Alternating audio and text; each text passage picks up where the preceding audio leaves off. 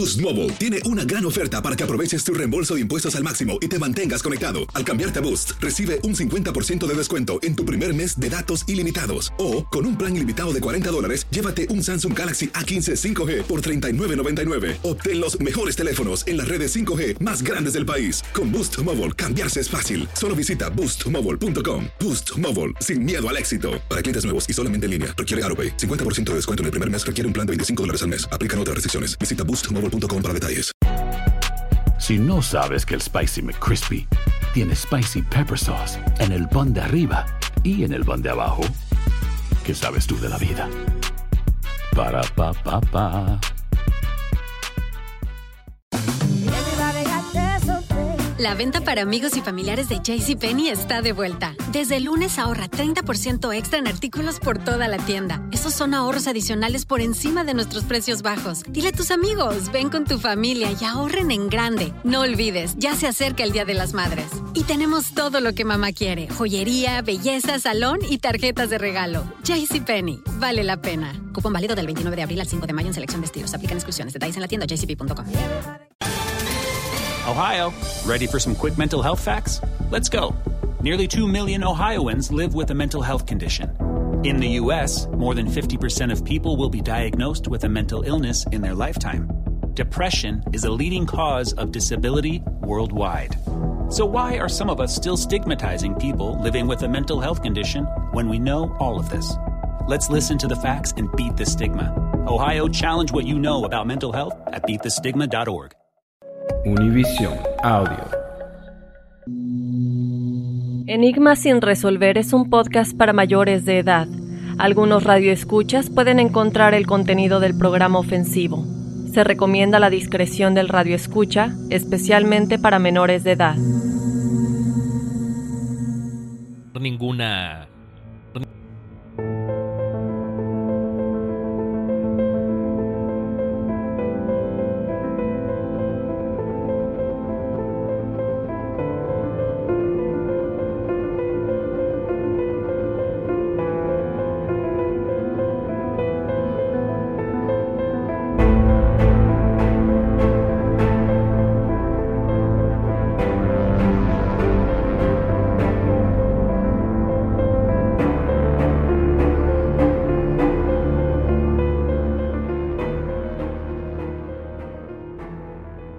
tal amigos? Bienvenidos a una emisión más de Enigma sin resolver. Les saluda Horacio Antiveros. Y aquí Dafne Wegebe. Y si escuchan, no, ¿cómo era? Se está escuchando A ruidos ver acá si se atrás, escucha. ¿no? Es que chicos, ahorita estábamos eh, viendo, porque nos fuimos por el cafecito, ya saben, ¿no? La, la rutina mañanera antes de ya sentarnos a grabar.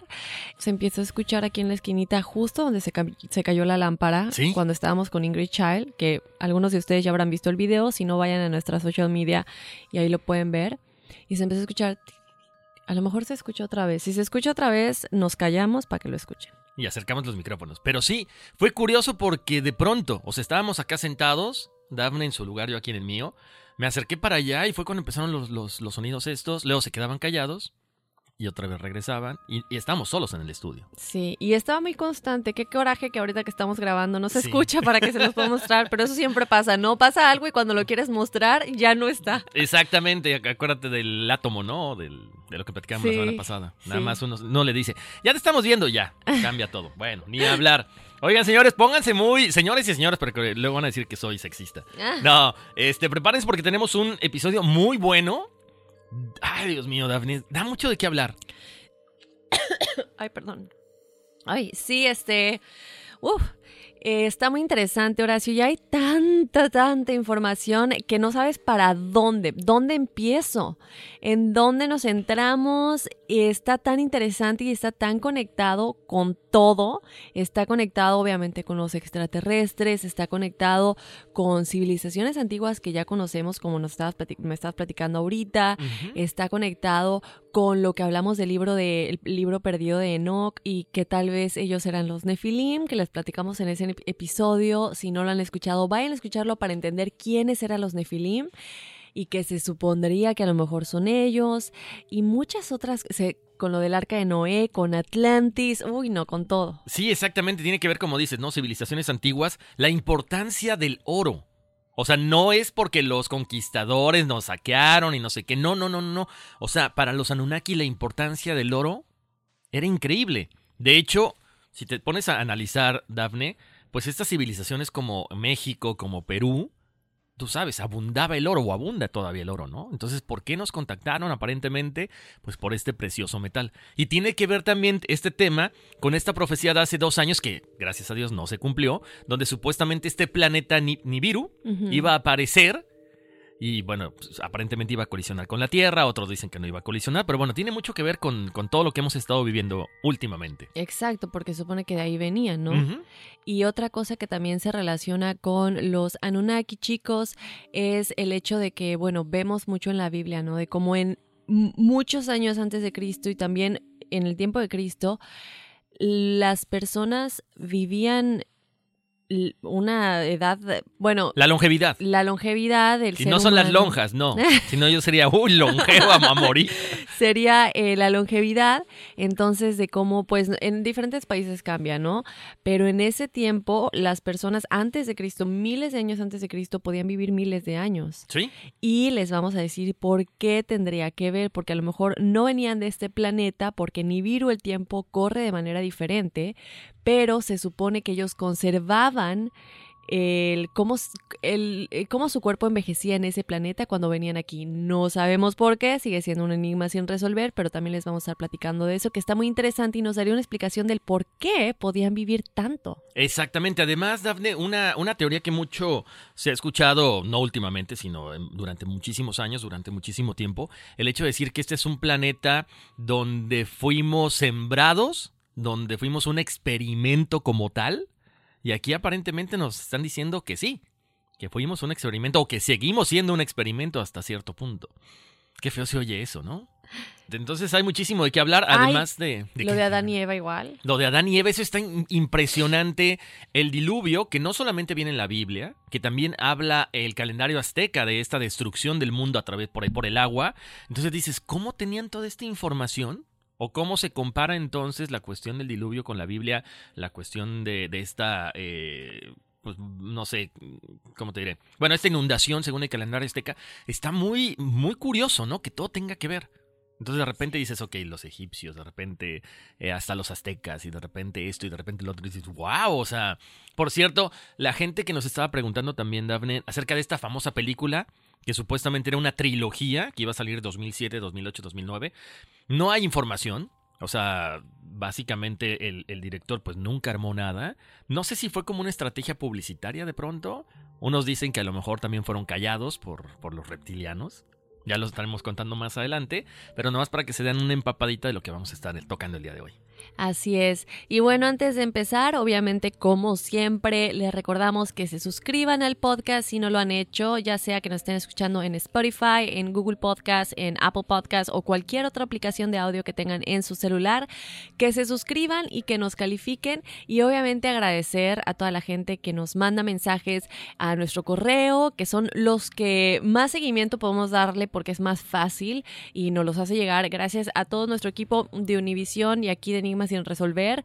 Y estamos muy contentos. Le mandamos un mensaje al chico que nos hizo las playeras porque queremos, pues de alguna manera, ponerlas en las redes sociales, taguearlo, pero obviamente primero hay que pedir permiso. No nos ha respondido. Si nos estás escuchando, estimado, que nos mandaste las playeras, eh, nos encantaría eh, tener más comunicación contigo y quien quite y en el futuro, pues nosotros también eh, se haga lo de soy enigmático con las playeras, ¿no? Para toda Exacto. la audiencia. Entonces, ojalá que pronto y que también lo podamos taguear así, pero bueno, obviamente necesitamos el permiso primero. Y hay una chica que nos recomendó un documental eh, que yo no mencioné en el episodio pasado porque estábamos hablando pues de algo más espiritual y positivo, entonces lo quise dejar para otro episodio. Ella nos hablaba del documental No te metas con los gatos o Don't fuck with cats en inglés, así está en Netflix. es muy bueno, yo ya lo vi. Eh, ¿Ya lo viste? No lo he visto. Bueno, Es que me dan alergia, no tiene nada que ver, ¿verdad? no lo voy a es- ah, no voy a hacer spoiler, pero no sé si alguna vez escuchaste de Luca Magnora. No, haz un spoiler, cuenta, cuenta, cuéntanos. Eh, bueno, básicamente el documental trata de cómo este chico, en, en su tiempo creo que tenía, estaba en sus 20, él básicamente un super narcisista, sociópata eh, o tal vez psicópata, eh, pues, ay, se filmó a sí mismo matando a, a criaturas, eh, Ay, a gatitos. Eh, y obviamente cuando él lo subía al internet, eh, pues la gente se volvió loca. Y básicamente trata de cómo hicieron todo para poder descifrar quién era la persona de los videos, en qué parte del mundo estaba. Y es- el documental está buenísimo, son tres episodios, que lo vean, lo tienen que ver, porque obviamente qué pasa cuando la gente mata animales, uno piensa enseguida, este va a ser un asesino serial Claro. o un asesino en serie y va a pasar a humanos. Lamentablemente las autoridades no hicieron caso porque bueno, no tenemos nada, no hay pruebas seguras, es un video, hasta que no haya nada no podemos hacer nada. Y dicho y hecho, lamentablemente terminó matando a una persona, igualmente se grabó matándolo, lo subió al internet públicamente, Facebook links, así todo el mundo lo vio. Y este y bueno, obviamente no les voy a contar el final, pero que lo vean, está muy bueno. Les digo, obviamente yo no hubiera sido capaz de verlo si mostraran los videos tal cual. Eh, se muestra así, cuando inicia el video no te muestran cuando mueren los gatitos ni cuando muere la persona. Eh, ya estaría, yo creo que está censurado, Exacto. obviamente, pero, pero está muy interesante y yo fascinada con este Luca Magnora. O sea, me puse así a buscar qué mente tan, tan loca, ¿no? O sea, Claro. estas mentes que, que tenemos pendiente, por ejemplo, el episodio de Aileen, hay que hacerlo, y, y más asesinos en serie, que uno sí llega, estaría muy bueno, ¿sabes? Que me gustaría que tuviéramos una, un psiquiatra aquí que nos ayude a entender la mente de estas personas. Sería muy bueno porque siempre juzgamos, pero también hay que entender un poco más de todo lo que hay detrás de la persona, detrás de esa personalidad.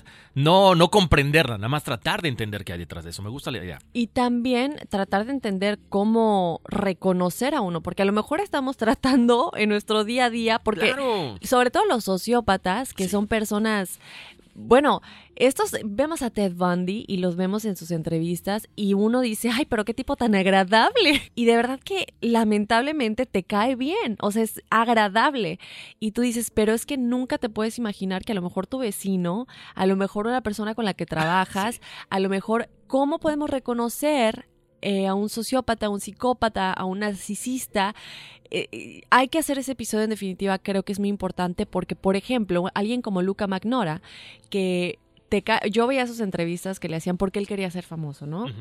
Entonces él tenía muchas entrevistas y hay unas en donde te hace reír, o sea, es cómico. Ajá. Y jamás imaginarías que detrás de esa persona que está hablando a la cámara y está siendo como agradable, sería capaz de algo tan horrible como matar a pobres gatitos.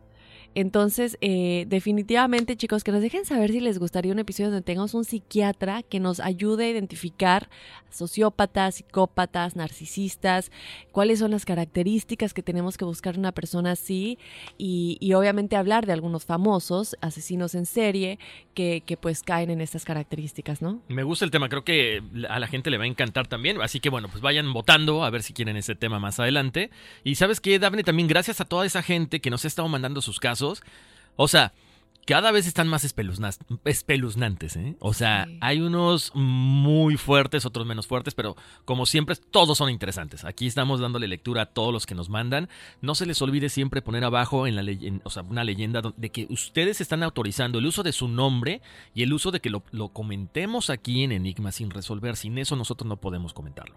Así es. Y otra cosita, que nos pongan su nombre en el correo, porque obviamente, digo, la persona que lo manda tiene su dirección de correo electrónico y tal vez el nombre, pero si no lo incluyen en el texto, mi nombre es tal, tal, tal, Sí. a nosotros nos lo mandan, eh, se incluye y todo, pero si no está en el texto, no vamos a poder decir el nombre porque no nos mandan el, la dirección de correo electrónico, sino simplemente es el texto que mandaron. Entonces, incluyan su nombre en el texto si sí quieren que se diga, si no, pues no. Exactamente. Y bueno, pues ahora sí, agárrense porque aquí empezamos. Enigmas sin resolver.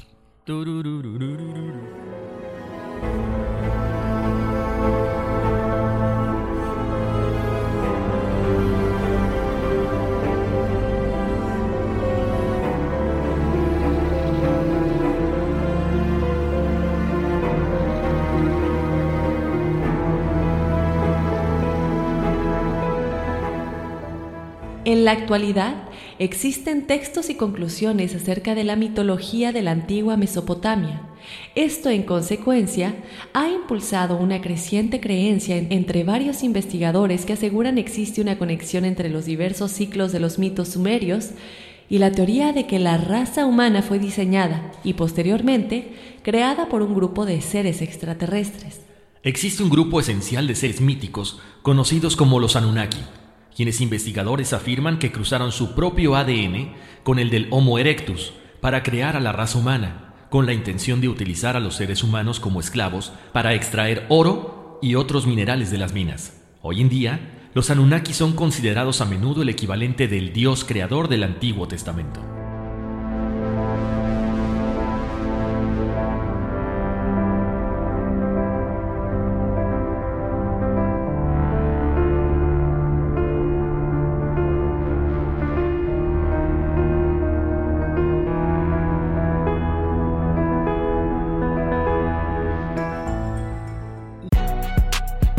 No sabes que el Spicy McCrispy tiene Spicy Pepper Sauce en el pan de arriba y en el pan de abajo, ¿qué sabes tú de la vida? Para, pa, pa, pa.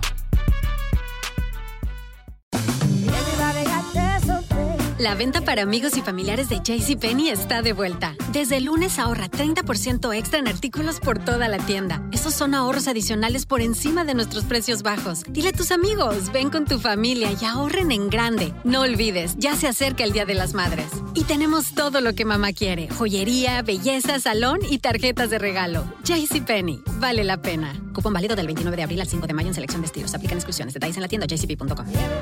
Boost Mobile tiene una gran oferta para que aproveches tu reembolso de impuestos al máximo y te mantengas conectado. Al cambiarte a Boost, recibe un 50% de descuento en tu primer mes de datos ilimitados. O, con un plan ilimitado de 40 dólares, llévate un Samsung Galaxy A15 5G por $39.99. Obtén los mejores teléfonos en las redes 5G más grandes del país. Con Boost Mobile, cambiarse es fácil. Solo visita boostmobile.com. Boost Mobile, sin miedo al éxito. Para clientes nuevos y solamente en línea, requiere AroPay. 50% de descuento en el primer mes requiere un plan de 25 dólares al mes. Aplican otras restricciones. Visita boostmobile.com para detalles. Sick of being upsold at gyms? My guy, you're currently a base member. For $90 more, I can upgrade you to our Shred membership. For 130 more, you'll be a Swole member. And for just $300 more, you'll reach Sweat Platinum. At Planet Fitness, you'll get energy without the upsell. Never pushy, always free fitness training and equipment for every workout. It's fitness that fits your budget. Join Planet Fitness for just $1 down and $10 a month. Cancel anytime. Deal ends Friday, May 10th. See Home Club for details. Y bueno, chicos, este episodio tiene muchas partes, eh, también tiene muchos términos que, bueno, son extraños obviamente por el tipo de, textos sumerios, que obviamente la, la, traducción y todo esto, y son términos que se usaban, entonces vamos a tratar de hacerlo lo más fácil para todos. Vamos a empezar, Horacio, ¿te parece? Con los orígenes de la humanidad, según estos textos sumerios. Sumer, o la tierra de los reyes civilizados, fue este imperio que se desarrolló en Mesopotamia, que actualmente sería Irak, alrededor del año 4500. O sea, estamos hablando de miles de años antes de Cristo.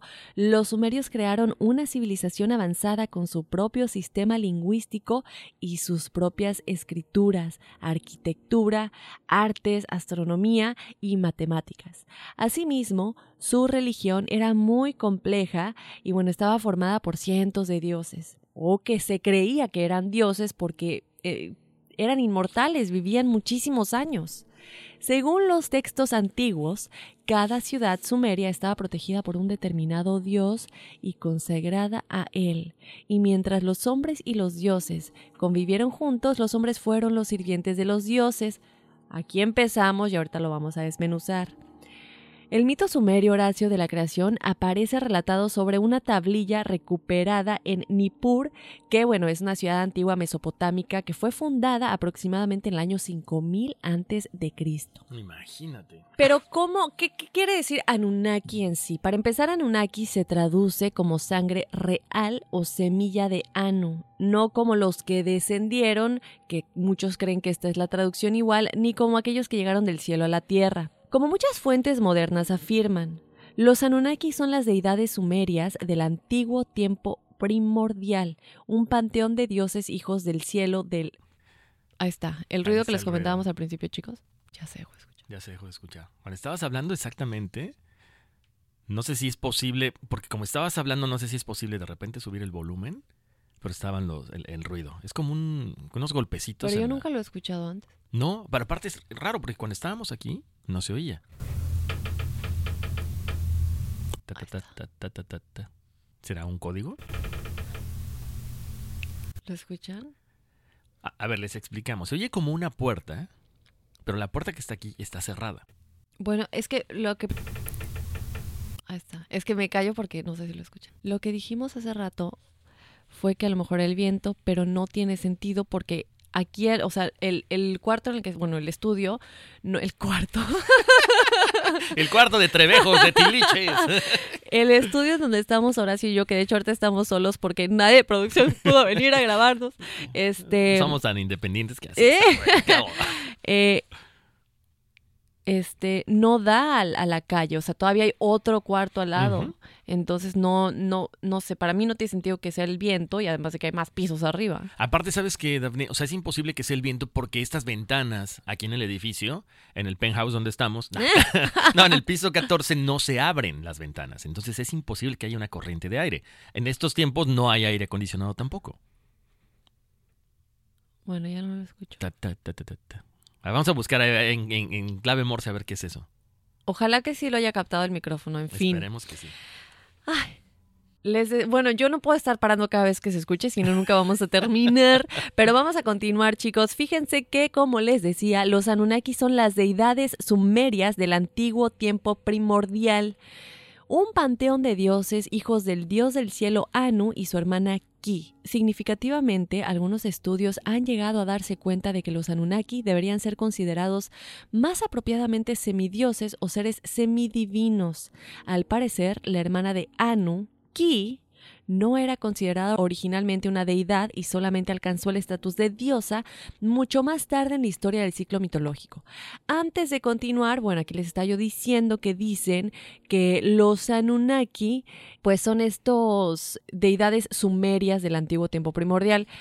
Sumerias, ¿qué queremos decir con sumerias? Mucha gente pues a lo mejor no conoce este término. Y no tiene nada que ver con la canción de Osuna de los Anunnaki tampoco, por ahí nos Eh. habían preguntado. Oye, Sí, o sea, nomás la pusieron para rimar. ¿eh? No, no, no se preocupen por eso. Para, para entender un poquito, esto tiene que ver con la mitología mesopotámica, que es el nombre colectivo dado a, la a las mitologías. Es que está muy fuerte. Sí, ¿sabes qué? ¿Por qué no acercas tu teléfono A ver. y lo, lo dejamos grabando? ¿Qué te parece? Vamos a hacer una breve pausa de 5 segundos. Vamos a poner la silla allá y vamos a grabar y a ver si alguno de ustedes logra descifrar qué es esto. Qué miedo, oye. Es que nunca me ha pasado. Y aparte, lo que me, me da un poco de miedo es que es exactamente en donde se cayó la lámpara en el video de Ingrid Char. O sea, se escucha aquí en la esquinita en donde se cayó la lámpara que está atrás de mí.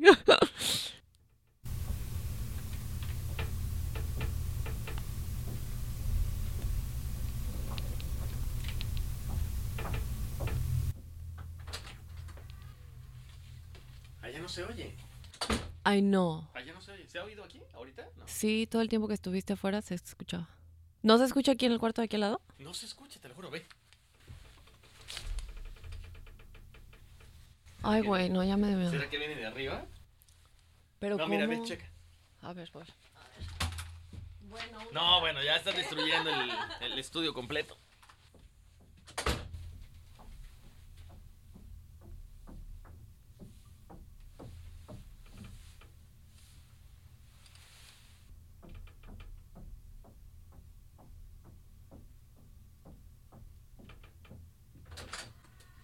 Se escucha. No se escucha. Hasta que te saliste, se, empezó a escuchar escuchando? otra vez, ¿sí?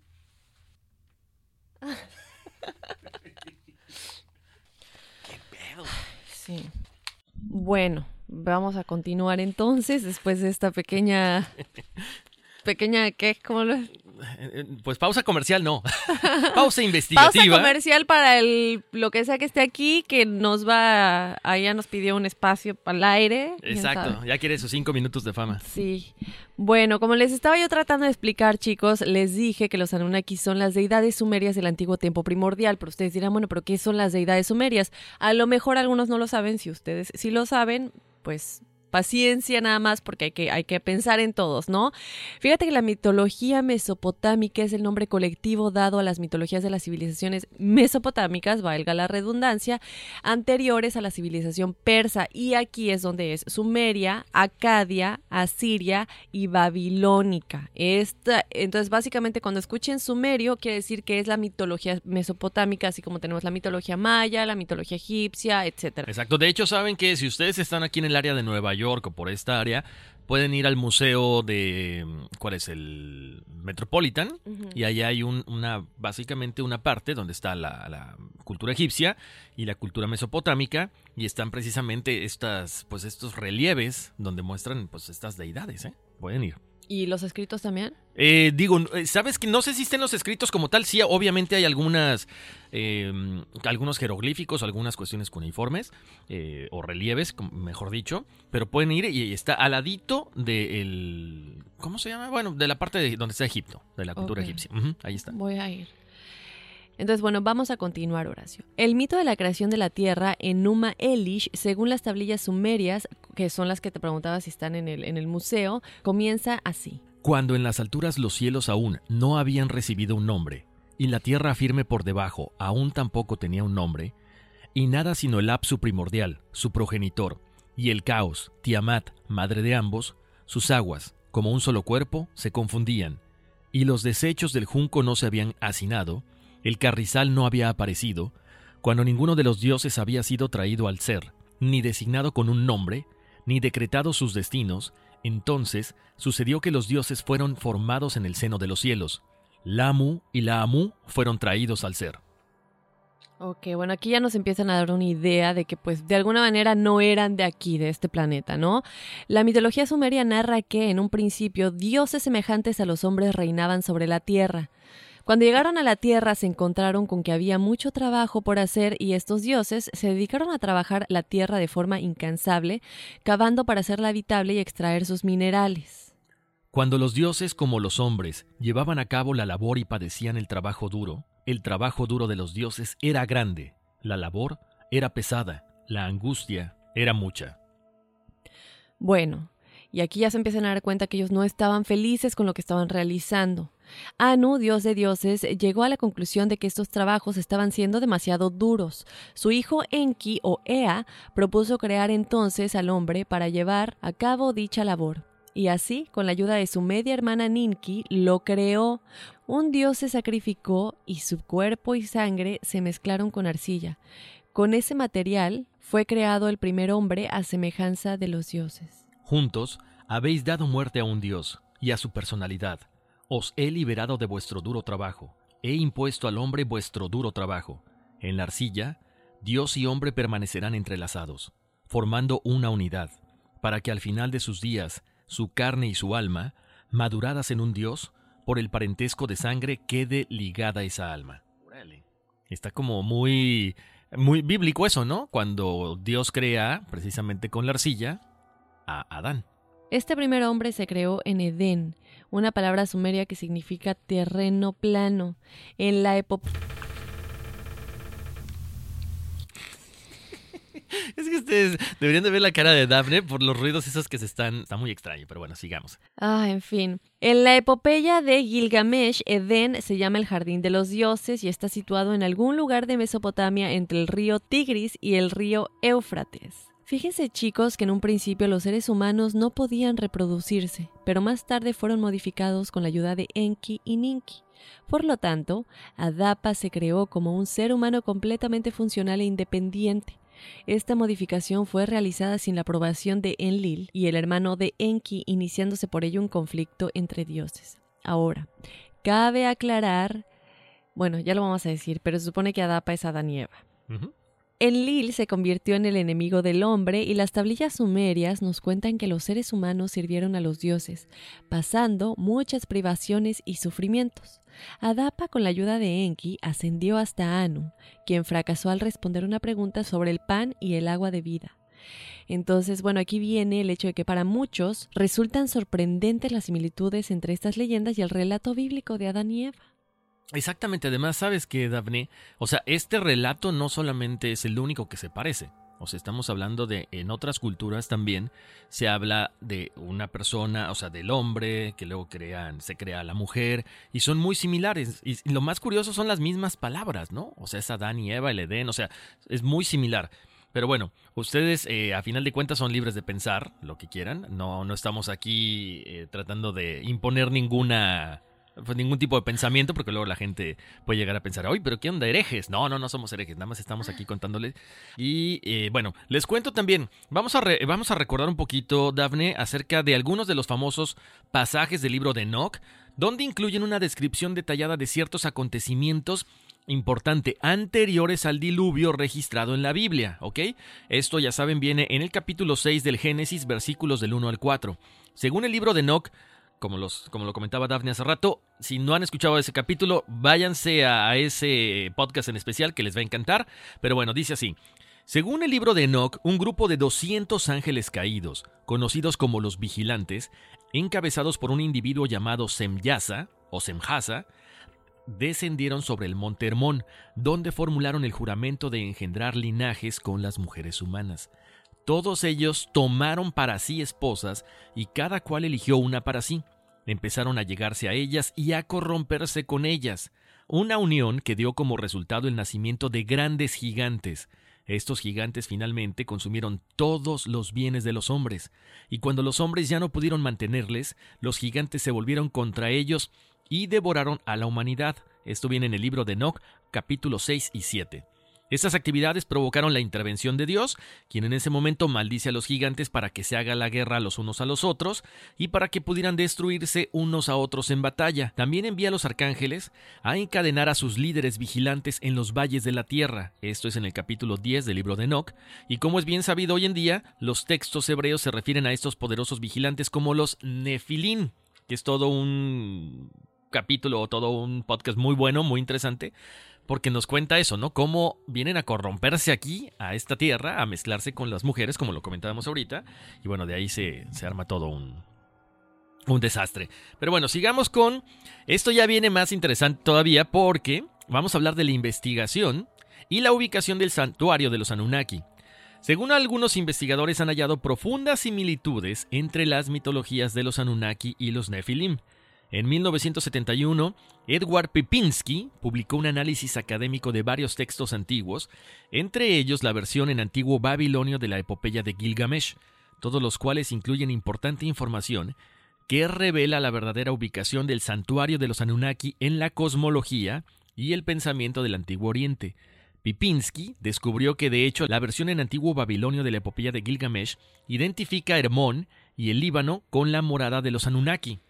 El investigador hace hincapié en las líneas 12 a la 21 del Gilgamesh en antiguo babilonio, unas líneas que hablan de la destrucción de Humbaba, guardián de la morada de los dioses, a manos del compañero de Gilgamesh en Kidu, después de lo cual el texto afirma que ambos penetraron en el bosque, abrieron la secreta morada de los Anunnaki, mientras que las mitologías posteriores sugieren lugares alternativos para el hogar de los Anunnaki.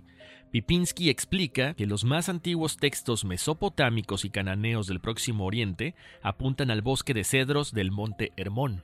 Encontramos rastros de la tradición más antigua en la mención de la montaña que era morada de los dioses y cuyos accesos estaban ocultos por el bosque de cedros, cuyo guardián era Jumbabá. Esta montaña era, creemos, el Hermón del Antilíbano. La cordillera sur del Antilíbano sería, por lo tanto, probablemente la montaña en cuyas profundidades vivían los Anunnaki, según la versión en antiguo babilonio de la epopeya de Gilgamesh. En el periodo babilónico antiguo, los Anunnaki eran aún considerados los dioses en general. El monte Hermón debería, por tanto, ser identificado con la morada de los dioses. Ahora, ¿sabes qué me, llama la atención, Dafne? Que hablan de este monte Hermón, donde Jesús bueno, vivía cerca de esta zona y este monte fue visitado por Jesús. Sí, Horacio, eso es súper interesante porque regresamos a todas las coincidencias que le estamos platicando. O sea, de alguna manera nos hace creer que a pesar de que los Anunnaki suenen a fantasía y algo que no podría ser real, son tantas, tantas las coincidencias que tienen que ver con lo que realmente conocemos en la historia, pues, de nuestra humanidad después de Cristo, que, pues, como que le da más credibilidad, ¿no?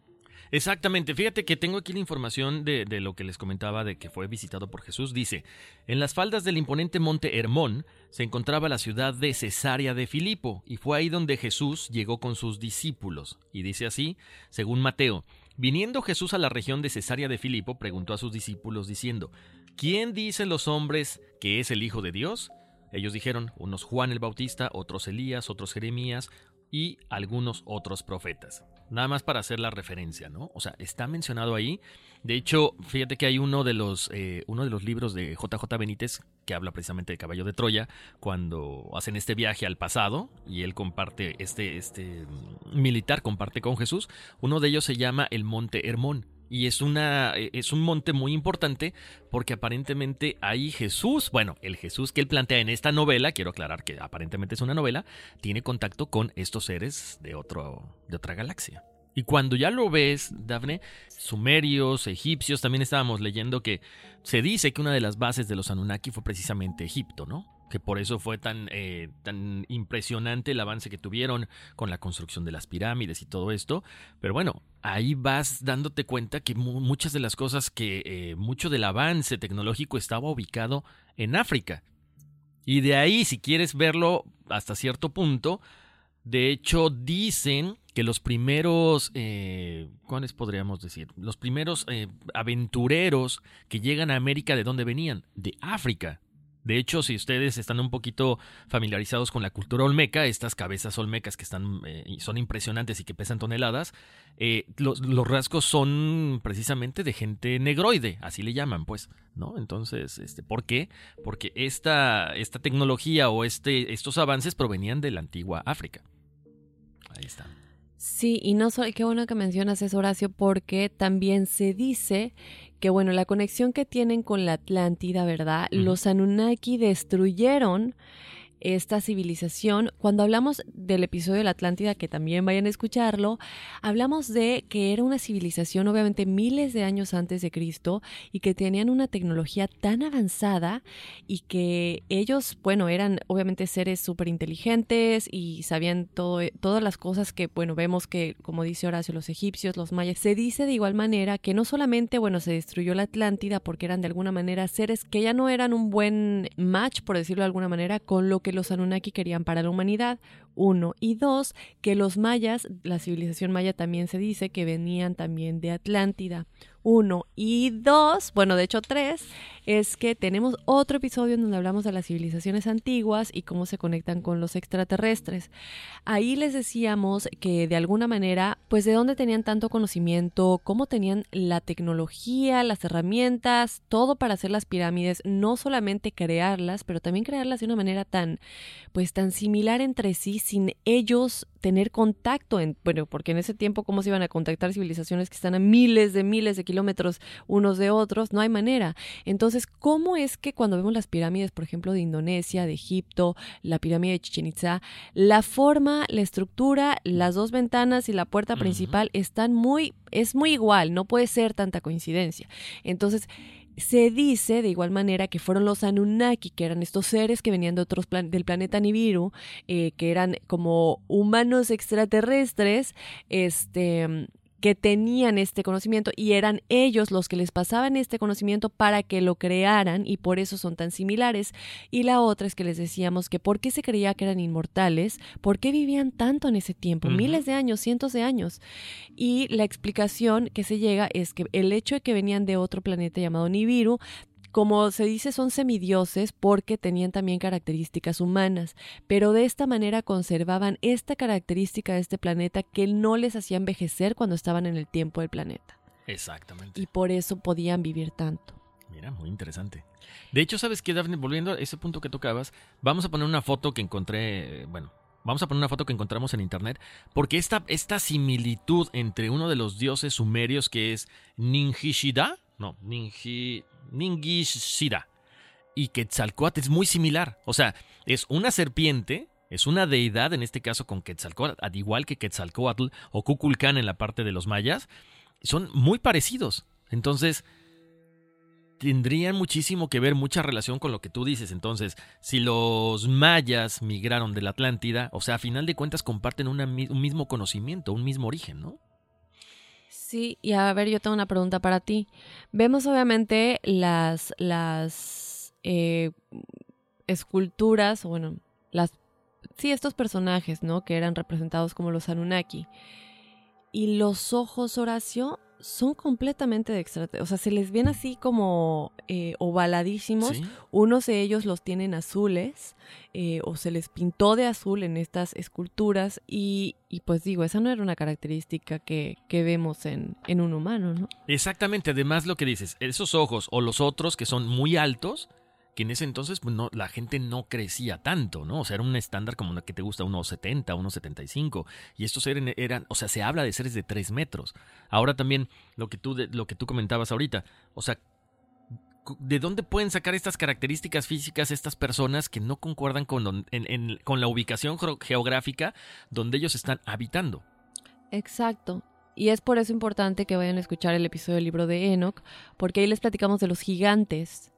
¿Y quiénes eran estos gigantes? Los Nefilim, eh, los vigilantes, todas estas eh, cosas que tienen que ver con los Anunnaki y que de alguna manera vemos en la Biblia, y no solamente en la Biblia, obviamente cambiado de mucha manera, como lo vemos con Adán y Eva, les vamos a platicar del arca de Noé, que su nombre no era Noé, pero tiene que ver con Anunnaki, que era el hijo de Enki, y el hecho de que quiénes eran estos gigantes, porque eran gigantes, porque tenían tres metros de altura y todo esto. Exacto. ¿Y por qué lo que mencionábamos hace rato, Dafne? ¿Por qué deciden también que se aniquilen entre ellos? Porque la cantidad de comida que consumían, digo, estábamos en el, en el libro de Enoch, hablamos de eso, ¿no? O sea, acababan con lo que encontraran. O sea, no tenían como que un llenadero. Entonces vayan a escucharlo. Pero bueno, regresando al tema, les cuento. Eh, bueno, los Anunnaki, la historia prohibida del origen de la humanidad. Cada vez se pone más interesante Tan, esto. tan, tan. Exactamente así, li- literal. Los textos sumerios antiguos se refieren a los Anunnaki como los que descendieron del cielo, una raza de extraterrestres poderosos y avanzados que diseñaron a la humanidad cientos de miles de años atrás. Según el relato del Génesis, recuerden, el duodécimo planeta conocido como Nibiru estaba poblado por humanoides muy similares a nosotros, los seres humanos. Después se encontraron un gran problema con la atmósfera y lo abandonan. Viajan a través del sistema solar. ¿Con cuál fin? Con el de encontrar oro, este metal especial que podría resolver la problemática sufrida en su planeta. Hay algo muy interesante, Daphne. ¿Por qué el oro siempre ha sido tan importante? Ahora, no solamente por la cuestión estética, ¿no? Eh, hay que recordar la famosa leyenda del Dorado, que hay que hacerla un día también, de esta ciudad que está cubierta y todo está hecho de oro, que se encuentra por ahí perdida en una, en una selva, no, no me acuerdo si es en el Amazonas o está en Perú, ahorita lo vamos a, checar, pero bueno, esta historia es muy famosa, de hecho hay hasta unas caricaturas de Disney que hablan acer- acerca de lo que es la, la, la búsqueda del Dorado. Eh, lo que pasa es que, por ejemplo, tu celular, tu computadora, todas las cosas, todos los aparatos eléctricos, perdón, electrónicos, todos los aparatos electrónicos tienen cosas de oro, porque es un metal que es una aleación en este caso, que ayuda a transmitir la electricidad de mucho mejor forma. Los audífonos, si ustedes se dan cuenta, muchos de los plugs o de estos adaptadores vienen cubiertos de oro. Entonces, todo esto es porque, porque el oro es un metal que ayuda muchísimo a la transmisión de esto. Entonces, por eso ellos estaban buscando oro en otro planeta. Mira, aquí dice, eh, El Dorado es una ciudad legendaria supuestamente ubicada en el territorio del antiguo virreinato de Nueva Granada, en una zona donde se creía que existían abundantes minas de oro. Esta leyenda se origina en el siglo XVI en Colombia, cuando los conquistadores españoles tienen noticias de una ceremonia realizada más al norte, donde un rey se cubría el cuerpo con polvo de oro y realizaba ofrendas en una laguna sagrada. Ah, mira, perdonen mi- la ubicación geográfica que, que le di, ni una ni otra. Pero ¿sabes qué, eh, Dafne? De hecho, en la película, en la nueva película de Dora la Exploradora, ahí viene precisamente eso. Es la leyenda del Dorado. La- se la recomiendo si tienen niños. Este, para niños está buena. Pero bueno, en fin, eh, al final de todo esto, lo que es el mito de esta ciudad es, es muy interesante, ¿no? Sobre todo resguardado por seres. En este caso son eh, gente que está ahí, que se, digamos que mm, los... bueno, que está resguardado por ciertos, por ciertos seres, por ciertas personas que cuidan esta tradición, ¿no? De que no, de que este oro no sea robado por gente que quiera hacer mal al mundo. Pero bueno, continuemos con esto. Cuando Nibiru se acerca a la órbita de la Tierra hace unos 432 mil años, los nibiruanos utilizaron naves espaciales para enviar estos individuos y bienes esenciales desde su planeta hasta la Tierra, y aquellos seres avanzados establecieron bases en la antigua Mesopotamia. Y asimismo, a fin de extraer el precioso metal, también establecieron minas de oro. ¿En dónde? En África del Sur, donde se encontraban abundantes depósitos de este material. Pero debido a que ejecutar el pesado trabajo minero no les convenía a estos grandes maestros nibiruanos, el pueblo Anunnaki fue enviado para hacer el trabajo por ellos, siendo tratados como una especie de esclavos, a pesar de que, lo hemos mencionado, estas características físicas e intelectuales eran pues este mucho pues, eran muy similares a, estas personas que los mandan, ¿no? Por eso es de que eh, ellos deciden crear a los seres humanos. Hay un momento en que ellos se rebelan contra sus superiores y dicen, ¿sabes qué? Hay que crear un ser inferior a nosotros para que haga el trabajo sucio. Y es cuando empiezan a crear al ser humano. Los líderes consultan esta propuesta, llegan a la conclusión de que era necesario tener un ser pues que tuviera una menor capacidad para crear este tipo de trabajo, crean una nueva especie, ¿cómo? Combinan sus genes con los primates más evolucionados que vivían en la Tierra en ese momento, que eran los Australopithecus. Al principio Enki y Nima, dos de los líderes, diseñan estos seres de formidable fuerza, gran tamaño, que trabajan para los Anunnaki aquí en la Tierra, pero estos seres presentaban un pequeño problema, que es lo que comentaba Daphne hace rato, no podían reproducirse, por lo que estos dioses, o llamados dioses, tenían que estar creándolos continuamente para conseguir una producción óptima de la extracción de los minerales y también del oro. Por lo tanto, Enki y Nima desarrollaron varios prototipos de seres hasta que lograron alcanzar la meta deseada, consiguiendo que se pudieran reproducir entre ellos. Había sido creada la primera especie humana bajo la forma de el legendario Homo erectus. Estos hombres de las cavernas que hemos visto en muchas películas y que vemos mucho en, los, en los museos. Y sabes lo que ¿Por qué creo en esto, Horacio? Porque aquí, bueno, obviamente siempre ha existido la pelea entre lo que dice la Biblia de Adán y Eva y lo que dice la, ciencia y cómo realmente llegamos a, a lo que somos el día de hoy. Pero cuando hablamos de los Anunnaki, te das cuenta que los dos son verdad. Pero se cambió mucho en la Biblia, pero realmente existe esta se encuentra como esta unión entre lo que dice la ciencia y lo que dice la Biblia en la historia de los Anunnaki realmente. Exactamente, y poco a poco van a ir escuchando más coincidencias que están presentes en la Biblia. ¿eh? De hecho, les cuento, cada vez que Nibiru se alejaba de la Tierra, una parte de los dioses regresaba a su planeta natal hasta que terminara el ciclo de 3600 años. O sea, si te pones a pensar esto, Daphne, pues hay también tanto conocimiento del universo, ¿no? Que tenían todos los egipcios, los mayas, todos, o sea, mucha coincidencia. Este periodo temporal al que los sumerios llamaban Zar, ¿ok? Mientras tanto, los Anunnaki permanecían aquí en la Tierra para cuidar las minas de oro, para estar al pendiente de los esclavos, tal y como había sido ordenado por sus dioses. Sin embargo, ya saben, estos seres que fueron creados a imagen y semejanza de sus creadores, ¿a qué te suena eso? ¿No? O sea, como cuando Dios crea al hombre a imagen y semejanza, tal cual, así. Finalmente comenzaron a luchar por cuestiones terrenales. Aquí ya empiezan a formar una alianza, se rebelan contra los amos de manera exacta como lo habían hecho ya los Anunnaki anteriormente. Muchos de ellos logran escapar de las minas, se establecen ya como, como, individuos libres en varias regiones de la Tierra, comienzan a vivir sus vidas de diferente forma y tal como se describe en muchos textos antiguos, como bestias salvajes, acuérdense. O sea, no era que tuvieran, eran como literalmente como esclavos, no eran personas que tuvieran un conocimiento ni nada, de ahí viene el nombre de las cavernas, ¿no? Bueno, tras 3600 años, el ciclo se completa una vez más de este famoso planeta Nibiru.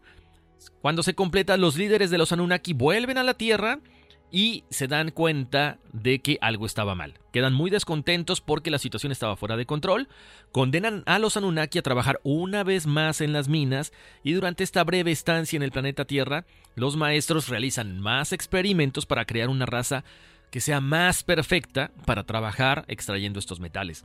Así desarrollan esta especie capaz de pensar, hablar y reproducirse, creando al hombre moderno también conocido como Homo sapiens.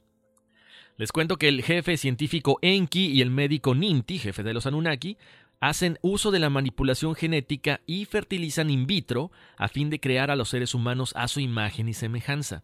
Este proceso consiste en el desarrollo de un organismo biológico en un entorno controlado no biológico, muy similar a lo que se hace actualmente, ¿no, Dafne? O sea, tubos de ensayo, probetas, in vitro, o sea, todo lo que estamos viendo actualmente. Exacto.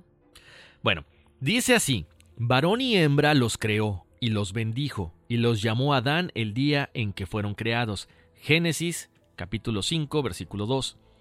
El término hebreo Adán no se refería por tanto a un solo hombre, sino más bien al primer grupo de seres humanos llamados adanitas, o los que son de la tierra. Aquí cabe aclarar, obviamente hay diferentes mitos y diferentes versiones. Primero, unos dicen que es Adapa, que les comentamos anteriormente, y este otro dice que son, como dice Horacio en este momento, los Adanitas. Estas son dos versiones, pero a fin eh, de cuentas, las dos se parecen muchísimo, ¿no?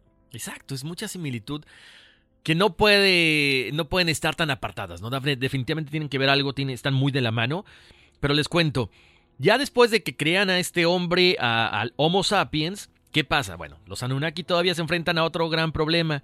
Estas personas o estos seres que ya se habían escapado, que se habían dispersado por todo el planeta, ¿Y qué es lo que es más fácil para controlar esta situación, Dafne? Pues ni más ni menos que un diluvio. Así es como lo escuchan. ¿Se acuerda que se dejaría morir a las especies fugitivas? No avisándoles de lo que estaba por venir. Sin embargo, el director científico Enki, convencido de que su última creación era demasiado perfecta y única, decide finalmente permitirle vivir sobre este planeta.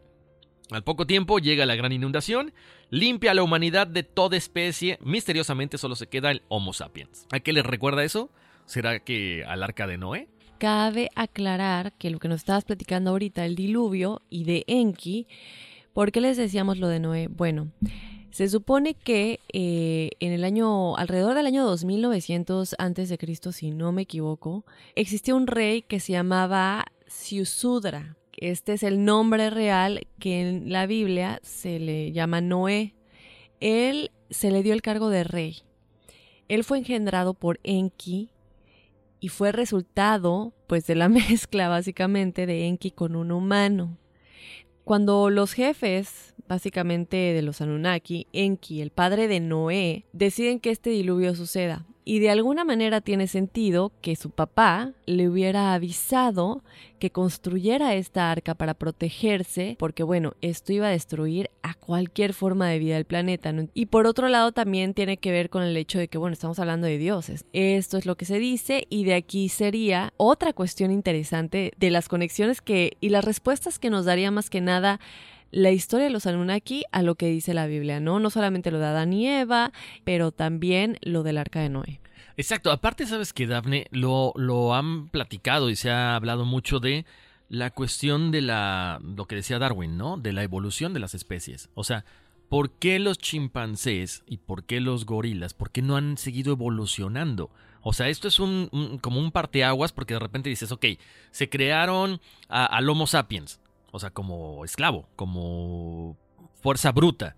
Y de repente dices, no, pues es que no, no, no hay, no tienen un, un entendimiento, no hay, no hay un razonamiento, no se pueden comunicar con un lenguaje. Entonces, ¡pum! Acábalos y entonces ¿a quién pones? Bueno, pones a otro y pones a otro. O sea, el Homo erectus, el Homo sapiens. O sea, vas cambiando drásticamente como, como un, un experimento. Hasta conseguir aquel ser que tú necesitas que sea inteligente, que sepa buscar la forma de sacar el oro y los minerales de una forma más rápida. O sea, es muy macabro, se oye muy macabro esto. Hoy Horacio, vamos a platicarles un poco acerca de los Anunnaki en la mitología sumeria y las modernas teorías de Tsekaria Sitchin. Según describe la propia mitología mesopotámica, en un principio los Anunnaki eran dioses más poderosos tanto para los sumerios como para acadios, asirios y babilonios. Originalmente, los sumerios practicaban una religión politeísta con deidades antropomorfas que representaban las fuerzas cósmicas y terrestres presentes en su mundo. Asimismo, en sus textos religiosos resulta fundamental el concepto sumerio del me, que quiere decir básicamente decreto preordenado inmutable de los dioses o fuerza impersonal que fundamenta las instituciones sociales, las prácticas religiosas, los comportamientos, costumbres y las condiciones humanas que hacen posible la civilización.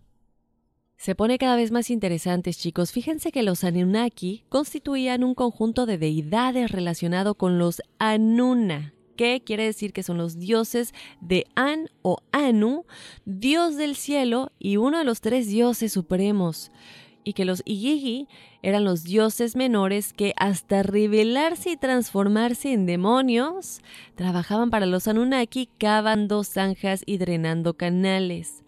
De hecho, su nombre viene a significar los que desde el cielo a la tierra vinieron, aunque también se ha traducido como los de sangre real, como les comentábamos en un principio.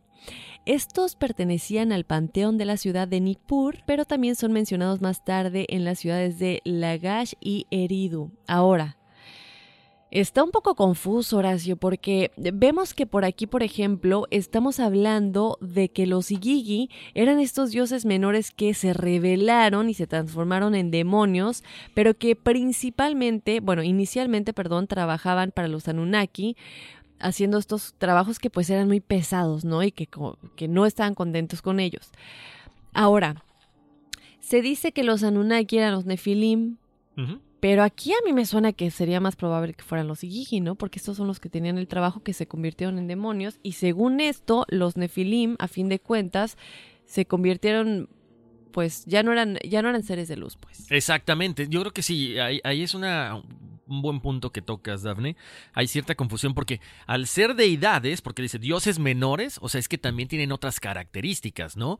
Al, estar cavando zanjas, al estar drenando canales, es que también tenían esa fuerza bruta o eran mucho más fuertes que la nueva creación en este caso de Enki. Así es, Horacio, es un tema muy complicado. Unos dicen que sí eran los Anunnaki, otros que no, o sea que los Nefilim sí eran los Anunnaki, otros que no, que no eran los Anunnaki, no eran los Nefilim o los ángeles caídos, como se dice también en el libro de Enoch. Entonces, sigue siendo un enigma sin resolver, obviamente eh, es información que no hay manera, creo yo, de saber cuál es la verdad, pero es importante aclarar, ¿no? Que lo padre de este programa, creo yo, es que mientras estamos platicando del tema, viendo toda la información con ustedes, chicos, tratamos de, pues, encontrar más respuestas, no solamente entre Horacio y yo, pero también con ustedes. Y entonces cabe aclarar, ¿no? Ahorita les platicamos de los Igigi para mí, a mí me suena más a que estos tienen más similitud a lo que se describe como los nefilim porque eran mandados a la tierra hacer algo en específico y ellos ya no quisieron hacerlo, prefirieron hacer algo pues no bueno, malo y me suena más a que a la teoría que dice que los Anunnaki eran los nefilim, que muchos dicen eso, pero bueno, ustedes platíquenos chicos qué es lo que ustedes piensan. En fin, vamos a continuar Horacio. El mito de, de Atrahasis afirma que antes de la creación del hombre, los dioses tenían que trabajar para vivir. Fue entonces cuando los Anunnaki lograron que una categoría de dioses inferiores, como les decía los Igigi, trabajaran para ellos, básicamente sus esclavos de alguna manera, ¿no? Hasta que se rebelaron y se rehusaron a continuar. Entonces Enki, quien sería el padre de Noé, como les dijimos anteriormente, creó a la humanidad para que se realizasen estas tareas que habían quedado abandonadas que eh, por lo que nos platicaba Horacio, una de esas tareas, yo digo que una, tú dices que la principal era el encontrar el oro, ¿no? Una humanidad que a través del culto continuaría suministrando su sustento a los dioses. Espérame, espérame, espérame, espérame. Oye, Dafne, a ver, ¿por qué siempre en todas las culturas, si te das cuenta, todo el... Me, me llama la atención esto, ¿no? Este, este sustento, esta, este culto a los dioses siempre tiene que ver con el oro. Digo, incluso hasta en la misma Iglesia Católica. todo es de oro. El cetro es de oro, los, eh, los fara- el, perdón, el féretro donde está Tutankamen es de oro, o bueno, está cubierto de lámina de oro. Todo es de oro. O sea, ¿será que venimos entonces arrastrando desde ese entonces este culto a estos dioses y ofrendándoles el oro por lo que significa? ¿Sabes a qué me recuerda? Eh, el otro día estábamos en una conferencia telefónica para platicar, pues, para, del tema que estamos platicando hoy. Y un tema que queremos platicar más adelante es el de la isla de Oak Island, me decías. Eh, y me pregunto si tendrá algo que ver con el sacrificio a la- de la humanidad, que algunas personas tienen que morir para que ese tesoro se encuentre, que seguramente es oro. Exactamente. Bueno, fíjate que es, es interesante, Daphne, porque lo platicábamos, ¿no? ¿Qué se, qué se encuentra en esta, en esta isla de Oak Island?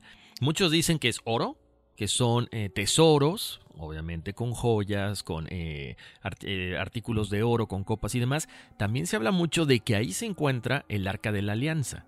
¿no? Esta famosa arca eh, que se vuelve muy codiciada después de que todo el mundo vio la película de, de ¿cómo se llama? De Indiana Jones.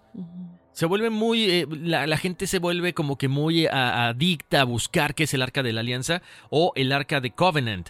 Que qué que, qué es esta, esta arca, es esta, podemos decirlo así, como una caja de, de- de madera que está cubierta con oro. Y adentro están precisamente las dos tabletas con los diez mandamientos que Dios le da a Moisés. Entonces, es interesante, como dices, regresando al punto que tú decías, se dice que para encontrar este tesoro que no se sabe qué tiene adentro, este cofre, eh, tienen que morir siete personas, de las cuales han fallecido seis hasta ahorita. Y te digo algo, en lo que estábamos viendo apenas, si te das cuenta, cada vez se acercan más a encontrar el tesoro. Ahora la pregunta es, ¿qué va a pasar cuando se encuentre? Fíjate que eso, eso me llamó mucho la atención porque cuando veíamos esta, eh, esta, esta información decían, ok, este, el encontrar el tesoro, ¿en qué cambiaría el, el- el- el concepto de la humanidad? Porque no es un tesoro, sino qué vamos a encontrar ahí, cómo a partir de que encontremos esto, cambia la historia de, de toda la humanidad.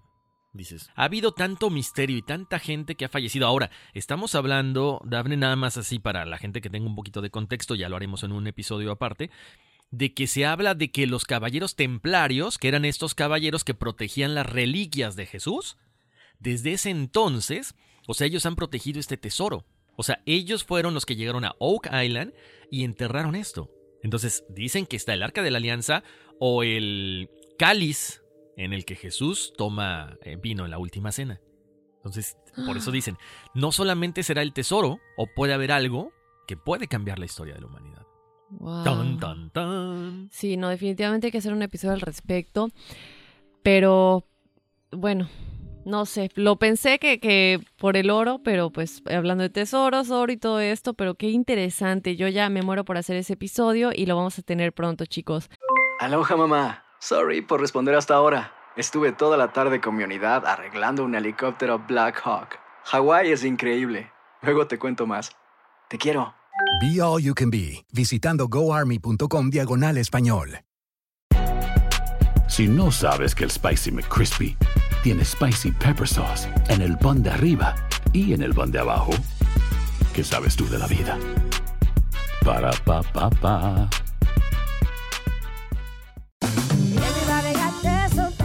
La venta para amigos y familiares de JCPenney está de vuelta. Desde el lunes ahorra 30% extra en artículos por toda la tienda. Esos son ahorros adicionales por encima de nuestros precios bajos. Dile a tus amigos, ven con tu familia y ahorren en grande. No olvides, ya se acerca el Día de las Madres. Y tenemos todo lo que mamá quiere: joyería, belleza, salón y tarjetas de regalo. JCPenney, vale la pena. Cupón válido del 29 de abril al 5 de mayo en selección de estilos. Aplican exclusiones. Detalles en la tienda jcp.com. Boost Mobile tiene una gran oferta para que aproveches tu reembolso de impuestos al máximo y te mantengas conectado. Al cambiarte a Boost, recibe un 50% de descuento en tu primer mes de datos ilimitados. O, con un plan ilimitado de 40 dólares, llévate un Samsung Galaxy A15 5G por $39.99. Obtén los mejores teléfonos en las redes 5G más grandes del país. Con Boost Mobile, cambiarse es fácil. Solo visita boostmobile.com. Boost Mobile, sin miedo al éxito. Para clientes nuevos y solamente en línea, requiere AroPay. 50% de descuento en el primer mes requiere un plan de 25 dólares al mes. Aplican otras restricciones. Visita En fin, vamos a seguir platicando entonces de los Anunnaki. Oye, Horacio, también hay teorías modernas sobre los Anunnaki que vienen de Oppenheim y Sitchin. Fíjate que en el año 1964, el destacado asiriólogo Adolf Leo Oppenheim publicó su libro Mesopotamia Antigua, retrato de una civilización muerta. Tal fue el éxito de este libro que muchos de los conceptos e ideas expuestas en él fueron adoptados, asimilados y transformados por diversos personajes pertenecientes al mundo de las pseudociencias, entre los que destacó el escritor azerbaiyano Secharia Sitchin. Yo creo que es importante prestar atención a estas teorías modernas porque son tantas las hipótesis, teorías de igual manera y mitos acerca de los Anunnaki que es importante escuchar lo que los asiriólogos tienen que decir al respecto, ¿no? Que son las teorías como más nuevas de hoy en día. Fíjense chicos que Sitchin publicó una decena de libros conocidos como Crónicas de la Tierra, en los que supuestamente traducía numerosas tablillas sumerias cuneiformes, muchas de ellas inexistentes según los expertos científicos o al menos no documentadas por ningún arqueólogo o especialista en lengua sumeria y asirio-babilónica, así como diversos textos bíblicos escritos en su lengua original, el hebreo. En su libro El doceado planeta, Sitchin narra la llegada de los Anunnaki a la Tierra hace unos 450.000 años, procedentes de un supuesto planeta llamado, como ya les hemos dicho, Nibiru, en lo que coincide con lo que ya les hemos dicho anteriormente. En este relato llega incluso a describirlos como unos seres de unos 3 metros de altura que les platicábamos, igual Horacio mencionó, y luego, bueno, se, se, mezcla con lo de los, los gigantes, el libro perdido de Enoch y todo esto. Estos seres supuestamente tenían piel blanca, cabellos muy largos y barba. Sitchin afirma asimismo que los Anunnaki se asentaron en Mesopotamia y que mediante la ingeniería genética lograron acelerar la evolución del Neandertal al Homo sapiens, aportando su propio material genético ante su necesidad de disponer de mano de obra esclava.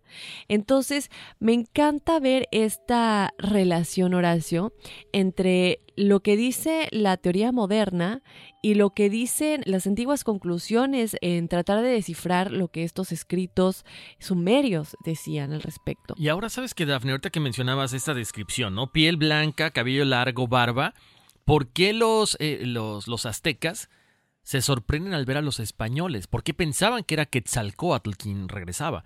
Porque era un hombre alto, un hombre blanco y con barba. O sea, son demasiadas coincidencias en ese caso. Sí, aparte digo, ustedes seguramente ya lo vieron chicos, porque por algo nos pidieron el tema. Los seres que se ven realmente en estas tablillas sí son así. Sí se les ve la barba larga, se les ven los cabellos largos, se ve que son grandes, altísimos. Lo que no mencionan aquí, que digo, yo me lo saqué de la manga, pero de verdad que sí tienen los ojos así como ovalados, como de extraterrestres.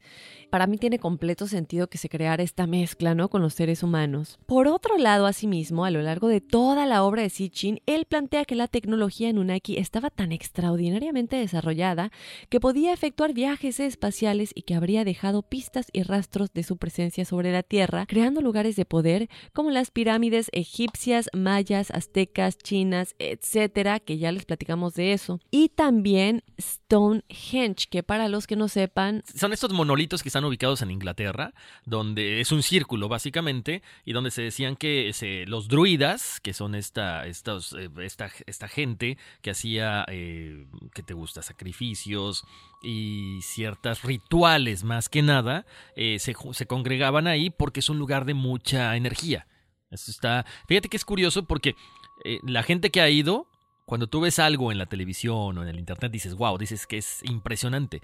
La gente que ha ido y que menciona y que pone ya sus fotos comparadas a lo que normalmente se ve en un sitio, eh, ya sabes, de turismo, dicen que es un lugar pequeño, pero que sí con una vibra medio rara, no tan bonita como digamos que, que uno se esperaría. Wow.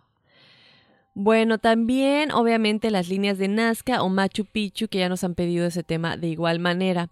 Ahora, creo que aquí es importante resaltar algo. Según esto, cuando llegó el diluvio que los Anunnaki crearon, los que sí se les aprueba de alguna manera para que sobrevivan esta gran pues catástrofe en la Tierra, logran irse al espacio o al planeta Nibiru para sobrevivir.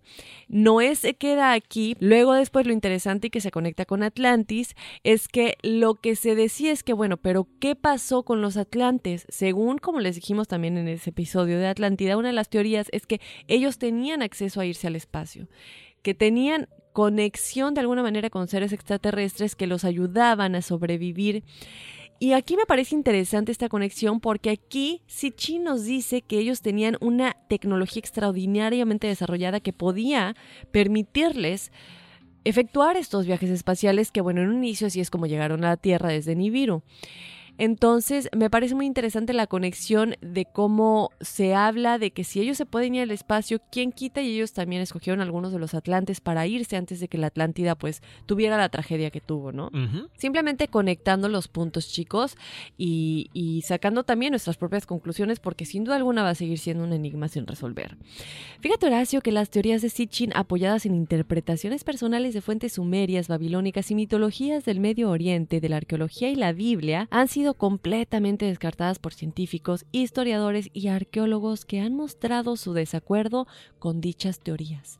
Que respecta a su traducción de los textos antiguos, yo creo que aquí también es importante aclarar, Horacio, que lo mencionamos en algún episodio con una de nuestras expertas y ella nos decía que que todo lo que se trata de traducir en cuanto a los, los escritos de las civilizaciones antiguas, los jeroglíficos, incluso lo que se tradujo de los escritos en el hebreo en el tiempo de Cristo o de las... Las, escrituras serían. Las escrituras que están en tanto en el Antiguo Testamento como en el Nuevo Testamento. O sea, ella nos decía que no son, disculpen, ese fue mi estómago, no el fantasma, que nunca son precisos porque pierde el contexto completamente. Por ejemplo, el día de hoy, yo creo que es muy obvio, nos vamos a Google Translate y ahí mismo nos damos cuenta que la traducción no es tal cual, ¿no? Cuando hablamos, por ejemplo, de comunicación intercultural, es importante entender que, bueno, no puedes simplemente traducir un idioma cuando quieres decir algo, porque muchas veces en la cultura no se expresa de esa manera, a veces no existe la palabra tal cual para traducir. E-, es muy complicado. Imagínate en esos tiempos, o sea, imagínate, estamos hablando de cuatro mil años antes de Cristo, después estamos hablando de Cristo. Eh, para mí tiene mucho sentido lo que ella dice en ese, en ese sentido, ¿no? De que, de que no es preciso en la traducción. Entonces se sale de contexto y lamentablemente, entonces aquí entra un poco lo que Ronald Fritze discute en relación a lo que Sitchin dice en su libro, ¿no? Que dice, bueno, es que tú estás eh, transgiversando toda la información porque no tiene sentido, ni siquiera se puede traducir esa, esa, lengua, ¿no? Exacto, es, sabes que yo creo que a final de cuentas viene siendo como una interpretación, ¿no? No una traducción literal porque no vamos a entender qué son. Hasta los mismos jeroglíficos que supuestamente hay tanta información de Egipto, no sabes exactamente qué es lo que significa. Es así como que, pues, pues creo que es esto. O sea, nadie te va a poder dar una, una traducción certera, ¿no? En ese punto. Exacto. Sin, sin, embargo, bueno, esta es la teoría moderna. Estos son, eh, yo creo que lo que dice la información antigua con lo que dice lo nuevo, siempre van a haber, obviamente, pues yo creo que algo de verdad, tiene que haber algo de verdad, tal vez no todo, pero yo sí creo que existían, no sé si eran dioses, no sé si sí podían viajar al espacio y todo esto.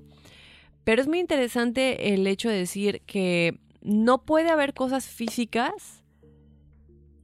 O sea, si exista, es como decir que Pompey nunca existió. La ciudad está ahí. La ciudad está ahí. Tú puedes ir, visitar, ver todavía las pinturas en las paredes. Y esto fue en 69 después de Cristo. Imagínate. Y la ciudad todavía está ahí. Es como decir que no existiera. Si hay pruebas físicas, tuvieron que haber existido. Y hay pruebas físicas de los Anunnaki. Exacto, es como lo, lo dijiste muy bien, Daphne. O sea, no puede ser que porque no se ha descubierto la Atlántida no exista. ¿no? O sea, porque se han, han encontrado los vestigios, como las civilizaciones mayas. Hay muchas cosas que en este planeta todavía no se encuentran. Lo mismo se ha dicho de la Antártida, ¿no? O sea, que hay pues puro hielo, pero que hay abajo de ahí se dicen que pirámides, se dicen que naves, se dicen que muchas cosas. En algunos años, o en algunos cientos de miles de años, o cientos de años, no sé, van a decir, ah, mira, tenían razón. Esos, e- esos, esos locos que de repente decían que aquí había información de otras, este, eh, de otras culturas, de otros seres, ahí estaban, ¿no? Así, solamente. Yo creo que es la interpretación de, de en este caso, de, de este. ¿Cómo se llama? ¿Sitchin? No. Sitchin. Sitchin. Como lo que estamos haciendo ahorita, son teorías que se nos ocurren y que de repente a lo mejor él alcanzó a manipular de cierta forma, pero también con un trasfondo que, que tiene mucho de qué, de qué hablar. A ver, Horacio, ¿cuál es tu conclusión? Yo me ya más o menos di la mía. Yo solo sé que no sé nada. No. Ay, no, yo digo lo mismo. La verdad que estoy muy de acuerdo, Dafne. Ya cuando empiezas a analizar lo que yo te decía hace rato, se me hace muy, muy eh, puntual la aparición de, de los seres, de los Homo erectus, Homo sapiens y demás. Creo que sí, tiene mucho que ver. Creo que sí somos, al menos yo lo, lo planteo así. Creo que somos un experimento, desde mi punto de vista. Creo que también la Biblia ha agarrado diferentes fragmentos de otras culturas y la ha acomodado a un, a un libro, a un Nuevo Testamento, a un Antiguo Testamento. Eh, respeto lo que diga la gente allá afuera. Eh, el problema es que si- si- simplemente son teorías que no están, que sí podemos encontrar a lo mejor algunos vestigios, algunas, algunas pruebas de lo que hemos visto. Están estas, estos relieves de los sumerios, estos relieves de los egipcios, y faltan muchas cosas por, por encontrar. Pero definitivamente tiene que haber alguien, yo digo, que nos creó. Y, y si no hay en este planeta alguien tan poderoso, siento que debe de haber venido de otro lado. No sé si fue el planeta Nibiru, Nibiru o de dónde, pero, pero esa es, esa es mi conclusión. O sea, O sea, tú, pero ¿cuál es el objetivo del experimento? O sea, no porque todo lo que hemos hablado acerca de la misión que tenemos en este planeta y cómo evolucionamos como almas, para mí esa es la misión de la humanidad, a fin de cuentas seguir expandiendo la gran energía que también habrá creado a estos seres y también les habrá dado, bueno, ellos tendrían su misión de vida, no sabemos realmente si su misión era venir a crearnos, todo está conectado para mi punto de vista, pero tú dices experimento dejando de lado todo lo que hemos platicado. No, me refiero, no, porque fíjate, es bien interesante, porque o sea, lo, que hemos platicado aquí no solamente es decir, ok, necesito fuerza bruta, necesito esclavos, sino de repente dices, ok, o sea, si yo tengo la capacidad como un ser superior de crear vida inteligente y que a lo mejor también sirvan para trascender, ¿por qué no compartir y hacer un, un universo mucho más extenso? Ajá. Sí, o sea, no es nada más, ah, te creo como, como un burro de carga, como para que hagas esto y ya, o sea, me beneficie yo con, ex- eh, o sea, extrayendo el oro y extrayendo los, los, los minerales que necesito. No, hay un momento en que eh, yo, yo creo que hay un momento en que estos dioses dicen, "Espé- espérame, o sea, ¿qué vamos a dejar como un legado en este planeta? Ya lo explotamos. Bueno, pues dejemos un legado y parte de esa inteligencia va a ser transferida a estos seres que ya creamos. Bueno, pues no sabemos, también eh, habíamos hablado de que supuestamente los seres extraterrestres podrían ser nosotros del futuro, ya evolucionados, pero también existe la teoría de que están conectados con los ángeles de alguna manera. Eh, y hay mucha información con angelólogos, no solamente Ingrid, que hablan al respecto, porque a fin de cuenta ellos sí están pues más elevados, ¿no? Ahora, ¿sabes qué? Ahorita también me, me acordaba, Daphne, que cuando estábamos platicando al principio de, de este podcast, de lo que fue la profecía del 2017, que el planeta X, o el doceavo, el doceavo planeta, o, o- o Nibiru, supuestamente se iba a acercar a la Tierra. O sea, ¿qué es lo que, lo, qué es lo que pasó? Digo, obviamente no, no sucedió nada, pero quiero pensar por qué los antiguos tenían tanto miedo a los eclipses. ¿Será que a lo mejor en su momento Nibiru se acercó a la Tierra, opacó al Sol y en ese momento sucedió algo como lo que fue la, el gran el diluvio, como fue no sé algunas catástrofes a nivel mundial? Por eso siempre se le rendía tanto, eh, o se le tenía tanto respeto a esos eclipses porque la gente pensaba que algo malo iba a pasar. No sé, se me ocurrió ahorita. no, No, sí, sí me quedo pensando, sí, no tiene sentido. Me pregunto entonces si el planeta, porque se está acercando, ¿no? Fíjate que es lo más curioso, porque se decía que en el 2017 ya estaba cercano, que iba a cambiar un poco la, la, cuestión de los ejes de la Tierra y el magnetismo y todo este rollo. No pasó nada, pero hay gente que afirma, sobre todo gente contactada, que no se, no se dio porque no estamos, acuérdate, lo que tú decías hace rato es bien importante también mencionarlo. O sea, no estamos hablando de los mismos tiempos. Estamos hablando de un tiempo aquí que supuestamente se tiene que presentar ahorita, pero puede haber un desfase de qué te gusta, 10 años, 20 años, 5 años, un año, no sabemos. Pero estos contactados dicen que sí se va a dar este acercamiento del planeta en algún momento. ¿Cuándo? No se sabe exactamente. Ese planeta entonces está habitado. Vamos a tener contacto porque si vinieron en ese entonces... Uh -huh desde este planeta al planeta Tierra y se supone que así fuimos creados, ¿será este entonces el momento en el que, porque digo, para mí se conecta, y es una conclusión personal, ustedes respeto lo que ustedes piensen, como decía Horacio igual hace un momento, eh, que si ya está, hemos hablado de este crecimiento espiritual que estamos teniendo, qué casualidad que sea cuando el planeta se está acercando. Uh -huh. Será entonces que nos estamos preparando, ya que estemos completamente en esta quinta dimensión a nivel espiritual, mental y de conciencia, que ya podremos tener contacto con los seres de este planeta, por no todavía porque aún no estamos preparados. Yo creo que es eso, ¿no? Como que nos estamos, exacto, o sea, estamos aquí como que entendiendo, porque imagínate de repente si, un Sasquatch o un Yeti provoca una locura en ciertas personas y vamos a agarrarlo y lo abrimos y lo estudiamos, imagínate el ver este tipo de, de razas que viene de otro planeta y que te dice, ¿sabes qué? Pues es que básicamente yo te creé y te puse ahí.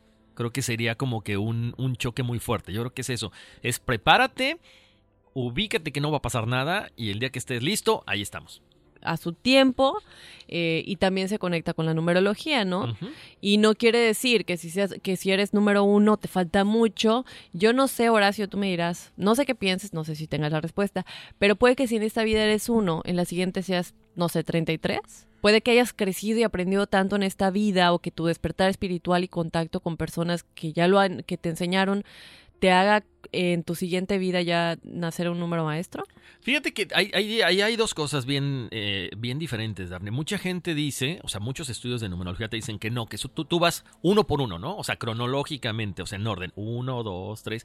Pero yo no creo, porque si hay un momento en esta vida que tienes una experiencia que cambia radicalmente toda tu existencia, para mí sería imposible que de repente digas, bueno, yo soy uno, soy una persona muy individual, me gusta esto, esto, esto, y de repente tienes una experiencia a lo mejor cercana a la muerte o algo espiritual que cambia tu vida, yo digo que para el siguiente puedes, una, o ser 33 o simple y sencillamente ya irte. Estoy completamente sí. de acuerdo O sea, no creo que es, ah, no, no, no, espérate, es que eres uno y tienes que ser dos y tienes que ser, no, no, no, para nada, para nada. Y lo que platicábamos, o sea, estas son características físicas, pero si tú eres un número uno, y estás así como que, pum, tocado de la mano de Dios y traes muchos dones y traes muchas cosas muy buenas, entonces, ¿qué haces? Nada más apuras o, o se apresura tu evolución, ¿no?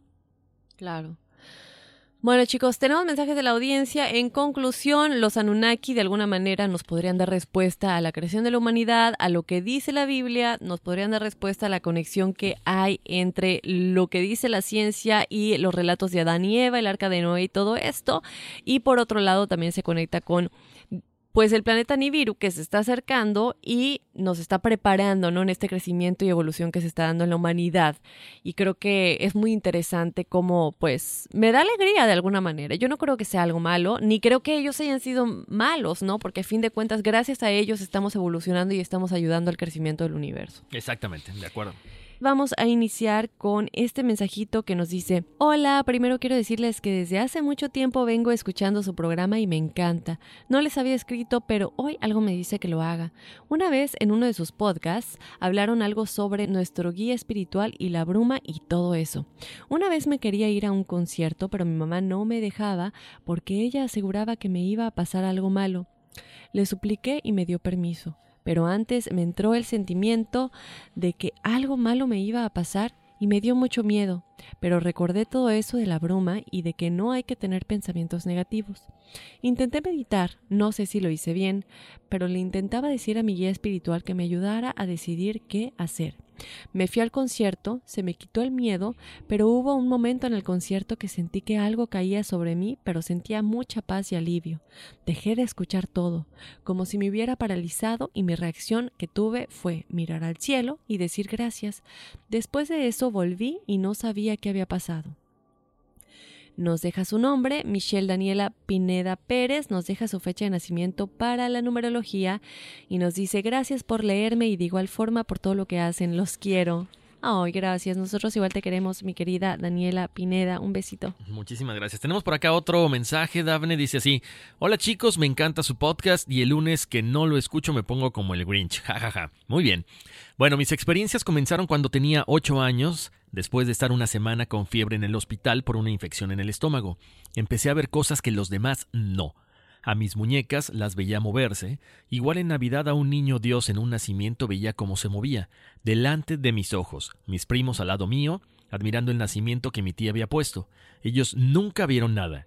Después empezaron los sueños premonitorios. Por ejemplo, soñé cómo muertos salían de la arena del mar y mucha gente caminando a mi lado, gente que nunca reconocí. Le pregunté a uno de ellos qué estaba pasando y me dijo que un amigo de mi papá había fallecido. Y exactamente ese mismo día por la tarde llegaron a avisarle a mi mamá que un amigo de mi papá había fallecido en un accidente de moto, y así varios sueños donde sueño que alguien va a morir. Nunca sé quién, solo sé que alguien cercano a mí va a fallecer. Pero lo que más me ha dejado pensando es que hace 16 años estaba embarazada de mi hija la de en medio, y yo soñaba que caminaba en un lugar donde había un puente pequeño donde yo veía alligators debajo del puente y uno de ellos me miró y con un tono burlesco me dijo Tú vas a tener un bastardo que no va a poder hablar. Nunca pude olvidar ese sueño, yo asustada porque en ese momento estaba embarazada, pero nació mi hija y todo salió bien. Habló y caminó muy rápido, pero ese sueño seguía quitándome el sueño. En el 2015 tuve un niño, al parecer nació sano, pero con el paso del tiempo me fui dando cuenta que su desarrollo no era normal. Gateó y caminó tarde. Hoy tiene casi cinco años y no habla bien del todo, y sus motor skills todavía están behind. Ahora chicos, me gustaría saber qué piensan de esto. No quiero hacer más largo esto, pero sí, pero sí que tengo muchas más cosas paranormales que me pasan. He tenido visiones de cosas que están pasando en el momento, despierta o dormida. Pueden compartirlo con el público y me gustaría que me dieran su opinión. Gracias. Bueno, pues ahora sí me quedé impactado. No, pues volvemos al punto. Eh, todas estas cosas que nos pasan o que le pasan a, las personas que tienen estos sueños, estas premoniciones, hay que saberlas encaminar. Eh, una, las podemos ocultar, las podemos enterrar. No va a pasar nada, simple y sencillamente nuestra misión en esta vida va a quedar trunca, no, em, hay, hay, siempre un fin el por qué estas personas pueden ver todo esto. Muchas veces no para tratar de evitarlo, porque ya es inevitable, sino simple, simple y sencillamente para dar un mensaje a la persona que le va a suceder esto. ¿Sabes qué? Este, acércate más a Dios, piensa en esto, eh, ve por tus semejantes, o sea, como una forma de prepararlos. Ahora, lo que ese sueño que tuvo con el con el cocodrilo, con el con el caimán o con el alligator, sí está muy raro.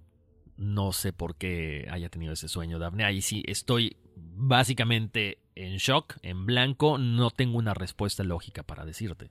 Sí, pero pendientes porque eh, yo creo que en un futuro cercano vamos a tener un mes especial dedicado a todo lo que tiene que ver con el significado de los sueños más a fondo del que ya tuvimos, con viajes astrales, lo, la, cuando se te visita durante los sueños y también em, los sueños que puedes manejar. O sea, que, que, tú estás consciente que estás soñando y tú puedes manipular tu sueño. Entonces, pendientes de ese mes, chicos, porque creo que va a aclarar muchas dudas, no solamente a nosotros, pero a todos los que alguna vez se llegan a preguntar por qué tuve ese sueño y por qué de alguna manera me avisó de algo o, me dio respuesta de algo que estaba pasando en mi vida y muchas cosas, ¿no? Exacto. Ahora, una recomendación que yo siempre les hago, Dafne, que pocas veces la hago yo también, la verdad que uno, uno está dormido, hay veces que te llegan o números o mensajes o palabras clave durante el sueño traten de tener una, una libretita al lado ahí de la cama y escribirlo, porque de repente dices, ah, mañana me acuerdo en cuanto me levanto y lo anoto. Se te va, se te borra el cassette. Entonces, eso también son mensajes, como lo hemos dicho siempre, que es conveniente irlos anotando para ver qué es lo que pasa. Muy conveniente, Horacio. Yo no sé si lo dije cuando estábamos hablando, en alguno de los episodios que hablamos de los números, que te dije que vi el 333 Ujú. en mi celular y luego lo vi eh, en otro lado en mi computadora o que estaba jugando solitario y me salió ese resultado y que soñé con el número 333, pero lo vi clarito y es muy importante porque a mí me llegó ese mensaje no solamente físicamente cuando estaba yo jugando solitario, y, pero que sabíamos que queríamos regresar a Enigmas, estuvimos dos meses fuera de Enigmas y era uno de los pedidos que yo tenía en Mis Ángeles. Y el hecho de haber visto 333, irme a buscar qué significaba y enseguida ver que es tu pedido ya fue escuchado y se te va a dar, ten paciencia, está viniendo, y que justamente en esa semana nos avisaron que íbamos a poder regresar. Yo lo soñé, chicos. No solamente vi el 333 físicamente, pero también soñé con ese número, lo vi clarito. Entonces, como dice Horacio, ¿no? muy pendiente de esas señales que a lo mejor no entendemos, no solamente números, pero también otras cosas que tal vez te hagan sentir bien y digas, ok, estoy tranquilo, ya fui escuchado y se me está comunicando pues durante el, el estado mental del sueño, ¿no? Ujú. Bueno, Horacio, tenemos más mensajes. Por aquí nos dice, hola chicos, buenas noches o tardes, días, lo que sea. Me sorprendió que mi numerología y la de mi esposo fuese tan acertada. Me sorprendí y él igual. Escuché su capítulo de ¿Qué hay después de la muerte? Y bueno, pensé mucho en mi propia experiencia. Una vez se me bajó el azúcar a dos y tuve una convulsión. Recuerdo vívidamente lo que sentí y vi. Yo vi una luz y una mano que me llamaba, me decía que fuera. Sentía paz, pero escuchaba claramente el llanto de mi madre que gritaba Jehová, Jehová. Era lo único que gritaba. Estábamos en un hospital, pues estaba esperando realizarme una tomografía. Yo convulsiono y más aún en esas fechas, y me atendieron rápidamente al escuchar sus gritos. Recuerdo la sensación de succión, la luz se hacía cada vez más pequeña, la mano se alejaba poco a poco y de pronto la luz se convirtió en un foco del hospital. Mi mamá lloraba a mi lado. Me hicieron los exámenes y los doctores le dijeron a mi mamá que pude haber muerto y que mucha gente moría con un 10. Recordemos que su nivel de glucosa era 2 y ella dice que con un 10 mucha gente ya se moría. Bueno, esa es mi experiencia de hace muchos años, ya unos 10 que pasó. Yo era menor de edad y realmente esa experiencia me ha dado más certeza de lo que hay más allá de la muerte física. No me molestaría, por el contrario, me gustaría que cuenten mi experiencia.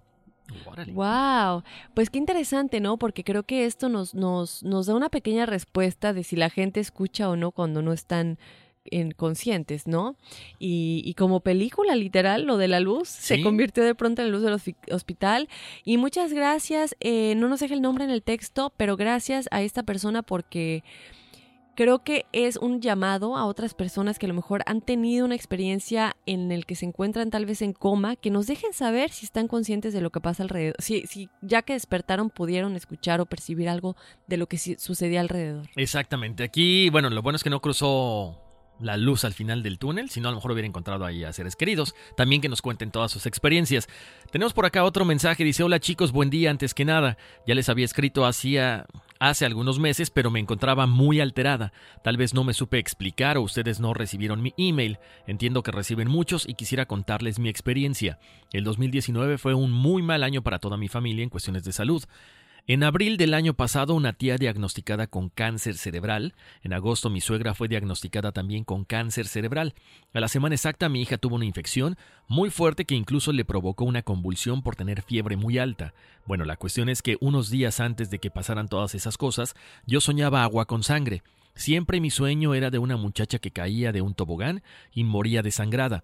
Siempre que soñaba eso, a los días nos fueron dando esas noticias. También en junio de ese año quedé embarazada, aunque lo estoy de hecho. Después, en el transcurso de los meses, mis sueños seguían siendo de agua con sangre, pero esta vez era un retrete, y por muchos días seguidos mi sueño era igual. Y al igual, a los días de esos sueños algo pasaba con mi tía, con mi suegra, en cuestiones de salud. Lo más terrorífico sucedió en noviembre. Tuve un sueño que fue súper estremecedor. Soñé que yo iba manejando por el estacionamiento de un hospital durante la noche, y al pasar junto a una camioneta había una mujer dentro de ella, y en mi mente pensé, esa es la camioneta de mi tía, la que tenía cáncer, y al mismo instante le tomé a un café que llevaba en la mano.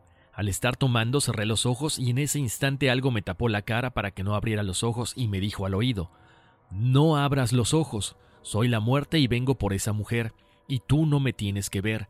Si me ves, tendré que llevarte así que por favor no abras los ojos. y comenzó a elevarme por el cielo y me regresó a mi casa. Fue muy raro y lleno de miedo, pero por alguna razón yo sabía que no me haría daño, pues su mano era cálida, no era fría, y al despertar estaba sudando muchísimo, y aún podía sentir el calor de esa mano en mi rostro, al igual que sentía como si hubiera estado volando y acabara de llegar al suelo nuevamente. Tristemente, a las dos semanas mi tía falleció e inmediatamente lo relacioné también como un sueño premonitorio, pues siempre las cosas que sueño terminan cumpliéndose tarde o temprano. Le llegué a comentar a mi mamá y ella es algo escéptica, y me dijo que durante el embarazo las mujeres tienen pesadillas. Este es mi segundo embarazo y con el primero jamás me pasó eso. Mi numerología es el número 7 y pienso que tal vez está relacionado. Me gustaría saber su opinión. Pueden contar mis experiencias en su próximo episodio, eso me encantaría. Saludos desde Wisconsin. Les deseo todo el éxito del mundo, se lo merecen, tienen muchísimo talento. Melisa Álvarez. Gracias, Melisa. Bueno, pues aquí lo, lo que comentábamos hace rato, Dafne, es... Hay gente, lo, lo, puedo comentar en un aspecto personal. Tengo una tía, Dafne, que ella cada vez que soñaba con camarones, algo iba a pasar algo malo. ¿Por qué? Porque en sus sueños los, los camarones significaban algo malo. Entonces, siempre que soñaba camarones, alguien fallecía. Entonces, en este caso, lo que le pasó a Melissa es que el sueño que a ella le avisa que hay una catástrofe o que viene una muerte de algún familiar o de una persona conocida es esta cuestión de agua con sangre. Entonces, lo que yo les decía, si de pronto ya sabemos que alguien está enfermo cerca de nuestra familia, a lo mejor es una forma de decir, oye, acércate a Dios o, no sé, oye, te tengo un mensaje. ¿Por qué no eh, tratas de limar asperezas con alguien? ¿Por qué no te acercas a Dios? ¿Por qué no te vuelves un poquito más espiritual? Es lo, único que yo les puedo decir es, es un consejo porque Acuérdense, si nos están dando esta facultad de saber lo que va a pasar, es para que podamos también ayudar a la persona a la que puede tener este tipo de, situaciones. Lo, de los sueños en las embarazadas, pues hay gente que entendamos, le dan miedo a todas estas cosas, son escépticos, entonces siempre buscan la forma de decir, no, no, no, tú estás alucinando, estás, este, comiste algo pesado o eso le pasa a las embarazadas. No, no, no le pasa a las embarazadas. Tienes un número 7, tú sabes que esta cuestión es real, entonces solamente hay que encaminarla para que sepas o tu guía espiritual quizá te pueda dar más información de quién es la persona a la, cual, a la cual le puede suceder algo y tú puedes ayudarle en su momento, mientras esté en este plano. Claro, muy bien, Horacio. Gracias, muy muy detallado tu pues lo que le estás diciendo a esta chica, ¿no? Mil gracias, Melissa, por por confiar en nosotros, ¿no? Tenemos más mensajes, Horacio. Por aquí dice eh, aclarar que hay muchísimos mensajes, chicos. Escogimos algunos, bueno, se escogieron algunos, eh, pero mil gracias. Sigan mandando sus mensajes. Si no lo leemos, esperen al, al, siguiente. Por aquí dice: Hola Dafne y Horacio, los saludo desde Argentina. No hace mucho empecé a escuchar sus podcasts en Spotify. Jaja. Quería contarles algo que me ha pasado en varias ocasiones. Un día estaba volviendo al mediodía de mi escuela y como ya era la hora de almorzar, no había nadie por la calle y de la nada cae a toda velocidad una mandarina al lado mío, rompiéndose y enchastrando el suelo. De inmediato busqué quién la tiró, pero iba por medio de la plaza y no había nadie en ese momento, así que lo dejé pasar. Unos meses más tarde, volviendo a mi casa, por una vereda comercial, pero esta vez era más tarde, otra mandarina salió de la nada y casi me golpea. No había nadie en la calle ni ninguna casa de alrededor, y los comercios ya estaban cerrados. Pero esta vez, no sé por qué, me vino a la memoria un momento en la escuela primaria. Estábamos en la casa de una compañera ensayando un baile para el fin de curso, y otros compañeros que no hacían el baile se metieron a la casa vecina, que estaba abandonada, y desde el patio nos comenzaron a tirar mandarinas que había en uno de los árboles de ahí. Ahí pensé que tal vez esas mandarinas hayan podido venir de esa situación, pero me pareció algo loco e inexplicable, puesto que ese suceso había pasado como mínimo cuatro años atrás. Años más tarde, cuando mi madre estaba cocinando, me envió a buscar una fuente de vidrio para poner la comida. Era una fuente bien grande. Voy, la busco, pero no me aparece por lo que le digo, pero no me aparece por lo que le digo que no está ahí ella, como toda madre me dice. Pero ustedes nunca encuentran nada, siempre tengo que ir yo. Entonces va y saca absolutamente todo del lugar, y efectivamente no estaba. Creyendo que tal vez lo guardó en otro sitio, se puso a guardar todo lo que había sacado y ni bien cierra la puerta del modular donde había guardado todo y se escucha como si algo de vidrio cayera. Ella me miró asombrada y yo también a ella. Entonces abrió la puerta y allí, arriba de todas las cosas que ella había guardado, no hacía más de 15 segundos, estaba la gran fuente de vidrio. Ella, luego ella me comentó que unos días atrás no podía encontrar un repasador que estaba usando y cuando quiso ver, el repasador le cae sobre la mesa rozándole la cabeza. En otra ocasión, yo estaba en la casa de un amigo. Me había comprado un anillo que como me quedaba medio grande lo hacía jugar girando en mi dedo. En otra oportunidad el anillo se me cae al suelo justo detrás del sillón de su casa. Lo busqué, así nomás, y como no lo encontré, se lo encargué de que si lo encontraba me lo llevase a la escuela. Pero tres días más tarde, buscando unas ropas viejas en el closet que nunca usamos, tomo el pantalón que necesito y de entre sus pliegues cae mi anillo como si hubiese estado allí todo el tiempo. Busqué información de estos sucesos y todos lo relacionan con un poltergeist o actividad paranormal. Pero no creo que sea así porque varias de esas cosas me pasaron fuera de mi casa. ¿Ustedes qué opinan al respecto? Amo su podcast y cómo tratan cada tema. Tengo más sucesos paranormales que me han pasado, pero no quiero agobiarlos en un solo email con varios temas. Como para ir terminando, quisiera que hablaran de qué opinan del tema de los doppelganger y de los casos que se han dado. Y no hablo de los casos de dobles de famosos que hubo un tiempo atrás, sino de esos casos de personas que se ven a sí mismos. Nos deja su nombre, Luis Ezequiel Miranda, y su fecha de nacimiento. Gracias, Luis. Ahorita te damos tu numerología. Un saludo muy grande a ambos y espero que sigan creciendo más y más en sus proyectos personales. Uy, muchas gracias, Luis.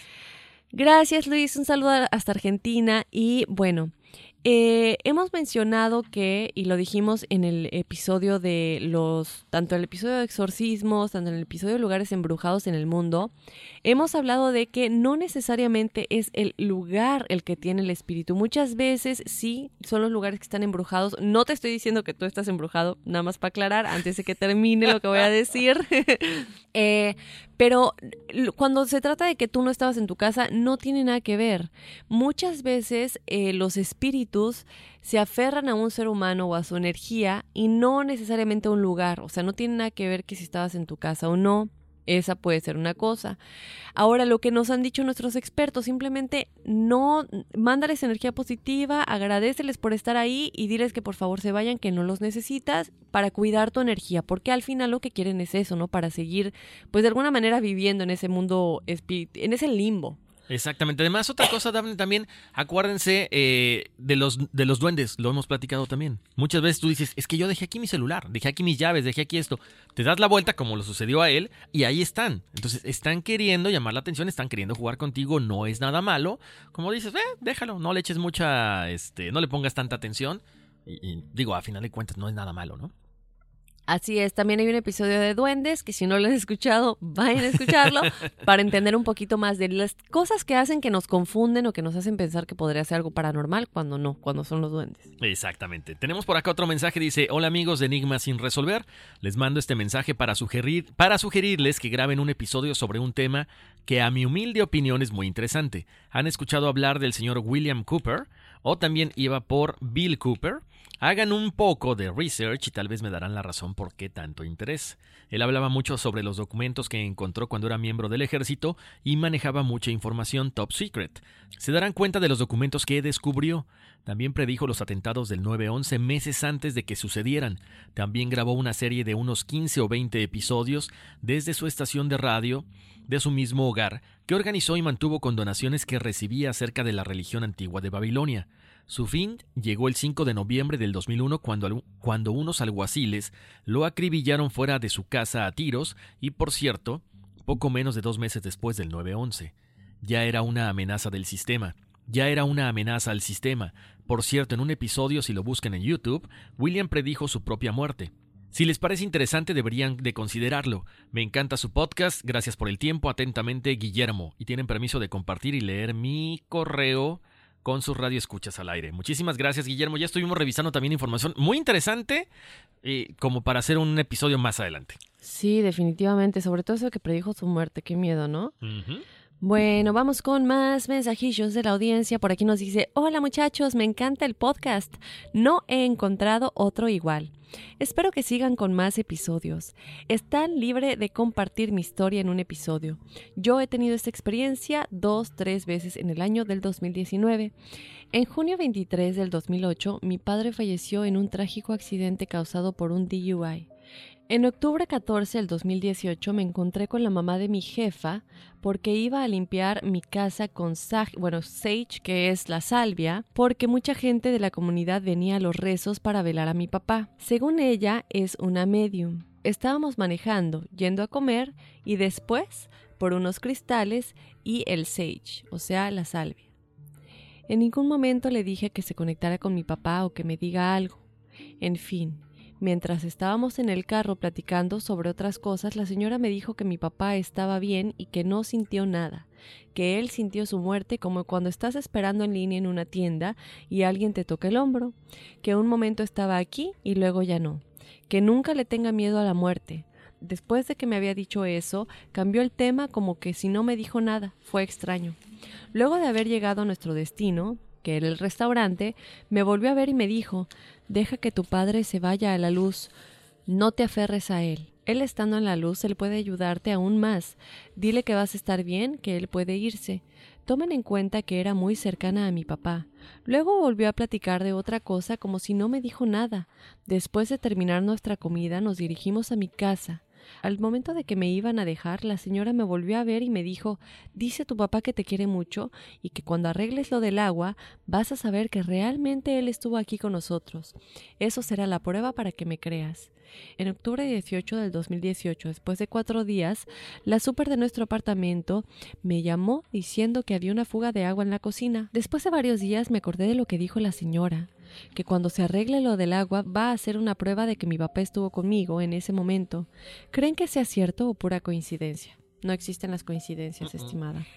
Después de eso, han habido tres ocasiones en que en las mañanas al momento de prepararme un café siento que hay alguien a mi lado y de tal manera siento la necesidad de hacerme a un lado para ceder el paso. Tomen en cuenta que en las mañanas yo y mi papá éramos los primeros en levantarnos y siempre nos preparábamos el café juntos. Lo más curioso que nunca hay nadie que yo tenga que darle el paso pero siento que alguien está conmigo. No es una sombra o nada por el estilo. Es como yo siento que hay alguien ahí. No me da miedo nada de eso.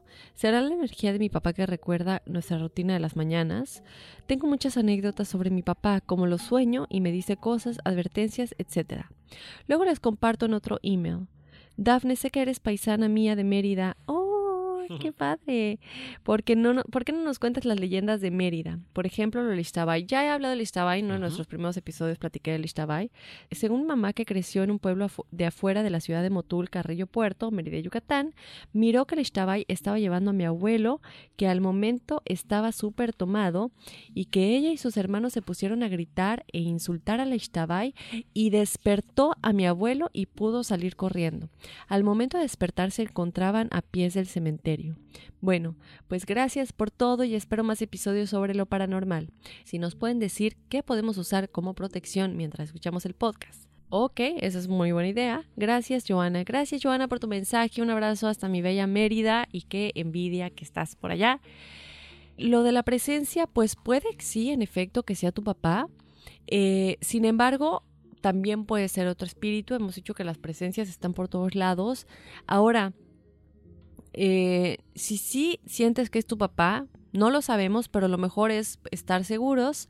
Lo que yo te recomendaría es lo que ya nos han dicho nuestros expertos, es que le pidas que vaya en paz, porque pues sigue ahí entonces. Y no es el plan que siga ahí, el plan es que ya cruce, que vaya a la luz y que su alma pueda trascender a lo que sea que siga para su experiencia evolutiva, ya sea pasar a su otra vida, a su siguiente vida, o estar en, el, en la luz antes de que vuelva a reencontrar, antes de que el grupo de almas con el que estaba pueda volver a nacer y ya estén juntos en la siguiente, en la siguiente pues vida, ¿no? Este, pero mientras eso pasa, si sí es él, pues simplemente pídele que vaya a la luz y si no, o si es otro espíritu, por favor también vea la luz, eh, ya no es momento de que estés aquí, en el mundo terrenal, porque como nos han dicho nuestros expertos, ¿no? Eh, qué flojera estar lidiando con espíritus que siguen aquí cuando ellos, cuando nosotros tenemos nuestras cosas que lidiar aquí y ellos también deberían estar lidiando y aprendiendo en, en lo que siga que su alma tenga que aprender. Ahora, no sé si sea posible, Horacio, ¿qué piensas tú? Que tal vez él ya haya cruzado y simplemente regrese a visitar.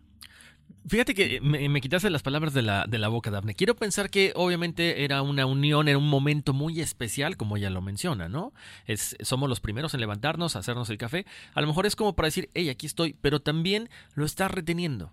Lo que le decía esta, señora, y tú dijiste muy bien, muy bien mencionado, Dafne. Hay que dejarlo ir, que, que, que, que se quede como un recuerdo, no que se quede esa energía, no, que se, quede, que se quede ese recuerdo de, ok, todos los días estábamos acá, pero ya, déjalo, déjalo que se vaya, que cruce y que esté tranquilo. Lo importante es que te quedes con ese recuerdo.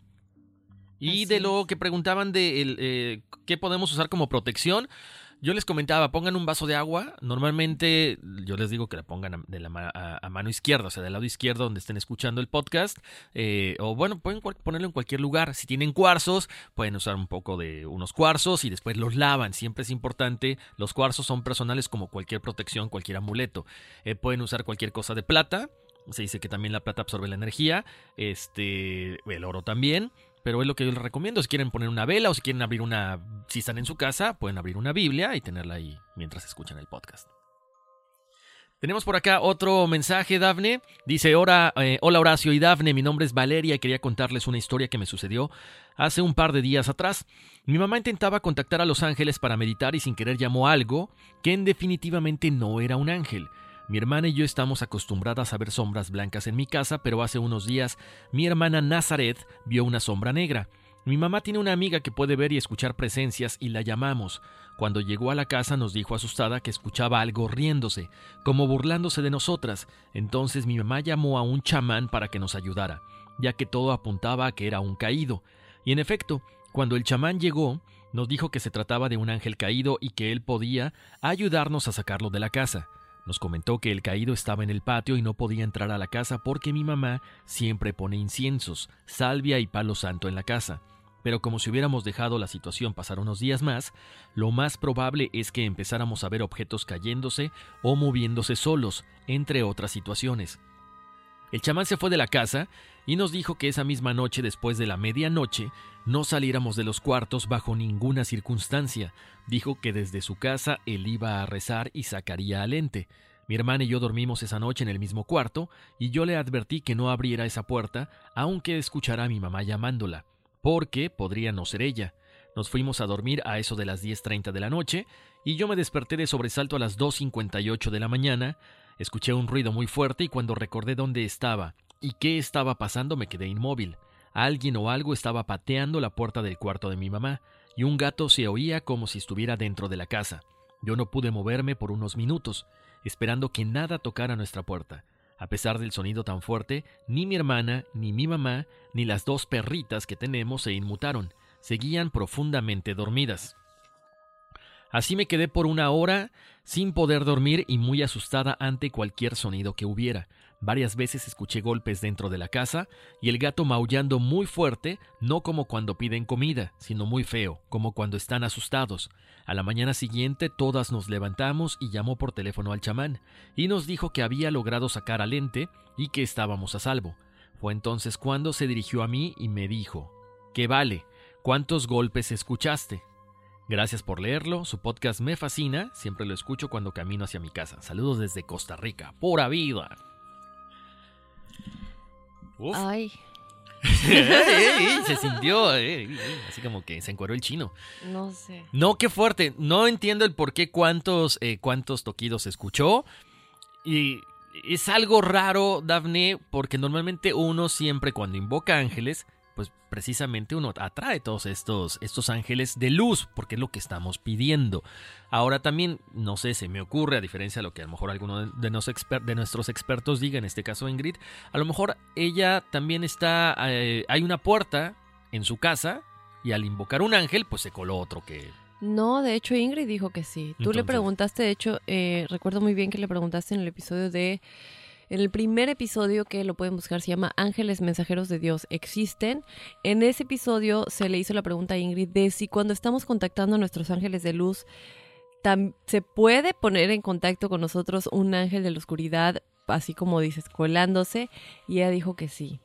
¿Qué hay que hacer en estos casos? Su respuesta fue, no le hagas caso, dile que se vaya, que no, no vas a interactuar con él. O sea, como que no es, no, no tienes por qué interactuar con él, aléjalo con amor, no te vayas, no te va a prestar atención, no te vayas, perdón, no, vete, no te va a prestar atención. Y bueno, ella da una respuesta más detallada en el episodio, entonces lo puedes escuchar para entender bien. Es uno, es nuestro tercer episodio, si no me equivoco, y te recuerdo que se llama Ángeles Mensajeros de Dios. Existen, y ella nos dice todo esto y qué podemos hacer si se cuela este ángel de la oscuridad cuando estamos tratando de contactar a nuestros ángeles de luz. Exacto, o sea, es, pues son seres, son, son energías que están buscando también pues colarse y robarte esa luz. Entonces tengan mucho cuidado con eso, pero bueno, ahí está la, recomendación. Y como siempre, Dafne, muchísimas gracias a toda la gente, a estos correos que nos están mandando muchísimos. Nuestro equipo son los que nos los seleccionan, nos los van pasando. Hay muchos correos ahí que están todavía en el, en el ¿cómo se llama? En, el, en la pila. O en, ¿cómo se llama? Guardados. Poco a poco les iremos dando respuesta, pero gracias por la aceptación porque les gusta mucho que los, que los leamos, ¿no, Dafne? Así que bueno, pues mándenos toda su información, síganos ahí mandando mensajitos, qué temas quieren, nos pueden hacerlo también a través del correo electrónico, a través de las redes sociales y como siempre, nos pueden seguir en... nos pueden seguir en Facebook y en Instagram como Enigmas sin resolver. Que por cierto, nos estaban pidiendo una foto juntos, Dafne. Hay que tomarnos una foto. Hay que tomarnos una sesión entera porque ya tenemos más de un año con Enigmas y no nos han dado, no, ¿dónde está el apoyo? Ah, sí, no. hay que hacerlo nosotros con nuestro celular, Horacio. Exacto, no, no, definitivamente no. Sí hay que tomarnos fotos, hay que volver a hacer los Facebook Live, porque la gente Sí. los pide el Face Live. Y este, bueno, y me- vienen muchísimas cosas, en serio, que no hay otra cosa más que agradecer como siempre. Eh, mucha gente nos dice, oigan, eh, gracias porque nos hacen muy ligero el día, que los esperamos cada lunes con mucha ansiedad. No, con ansiedad no, porque eso, eso causa mal. Al corazón se los digo. Emoción. Se, se los digo. No, con mucha emoción, pero gracias, en serio, porque nos han recomendado, porque ahí estamos en muy buenos lugares de, de descargas, Dafne, o podemos decir que en primer lugar. Eh, podemos decir en primer lugar en Univisión, pero yo creo que es importante decirles que nosotros les agradecemos de corazón, chicos, porque gracias al apoyo que ustedes nos están dando, es que Univisión sigue creyendo en el proyecto. Es que nos dejan aquí venir y hacer nuestras nuestras, eh, nuestras loqueras, porque al principio, de hecho, nos habían dicho que cuenten cómo estuvo la historia entre Horacio y tú, que cómo se, este, se, se realizó Enigmas. Lo que sí les podemos decir es que fue una idea pero poco a poco, si no hubiera sido por la, por ustedes, por los mensajes, por la respuesta, esto hubiera durado un mes. Sí, literalmente. Y nos siguen dando el, el apoyo y, y el, ok, sigan haciéndolo, gracias a ustedes, chicos, nada más, Únicamente. Entonces, podemos seguir hablando de estos temas tan a veces, este, eh, censurados o tan a veces eh, mirados así feíto, gracias a ustedes, nadie más, porque ustedes nos siguen apoyando, siguen descargando, siguen dejando sus reviews y que nos califiquen, por favor. Y únicamente a ustedes se los debemos, nadie más. Y cuando ustedes nos dicen los amamos, los queremos, de verdad que uh, a nosotros los amamos, los queremos más. Yo siempre trato en Instagram, el otro día una chica me mandó un mensaje y me dice, no puedo creer la coincidencia, es mi gatita se llama Luna, también soy Virgo. No me acuerdo su nombre ahorita, pero la eh, nos pl- platicamos en Instagram. Y gente así que aunque ustedes no lo crean y que, ay, sí, alguien más que me escucha, no. O sea, de verdad, no. Para nosotros ustedes son nuestra familia y, ay, los enigmáticos. Exactamente, no, y puras, puros agradecimientos para ustedes porque pues compartimos esta misma pasión por estos temas, no solamente como comunicólogos, eh, pero la pasión. Y alguna vez ya les contamos cómo nos conocimos, Dafne, o no? No. No, nos conocimos, fíjense, eh, yo vine a grabar unos comerciales para el podcast que yo hacía con Talía. Y, y, por, y fíjense cómo son las cosas, por azares del destino, te tocó bajar por mí, ¿no, Daphne? Me hiciste el favor de, de- de pasar allá al, al lobby a, a- a- ¿cómo se llama? A recogerme. Y de ahí me dijo, tú, porque tú me, tú me comentaste, ¿no? Que querías hacer un, bueno, que estabas aquí Sí. produciendo, estabas de productora en es que yo había grabado, ya había grabado tres sola. Ajá, y cierto, no estaban publicados. Los escuchaba y como que, ay, como que le faltaba algo, porque era yo hablando conmigo misma. y cuando conocí a Horacio, o sea, fue un clic. Así instantáneo. Sí. Y le dije, y él me dijo, oye, qué casualidad, porque fíjate que casualmente yo también ya estaba platicando, creo que me dijiste que habías estado platicando acerca de hacer un podcast parecido, no sé si un podcast o radio o algo así, con Pero- algo parecido. Pero fíjate, sí, lo que pasa es que, bueno, ya en ese entonces yo tenía un podcast, yo no lo tenía, lo estábamos produciendo. Entonces era con otras dos personas, un hombre y una mujer, ellos son de Guatemala. Este, pero por azares del destino, lanzamos como tres episodios y ahí se queda.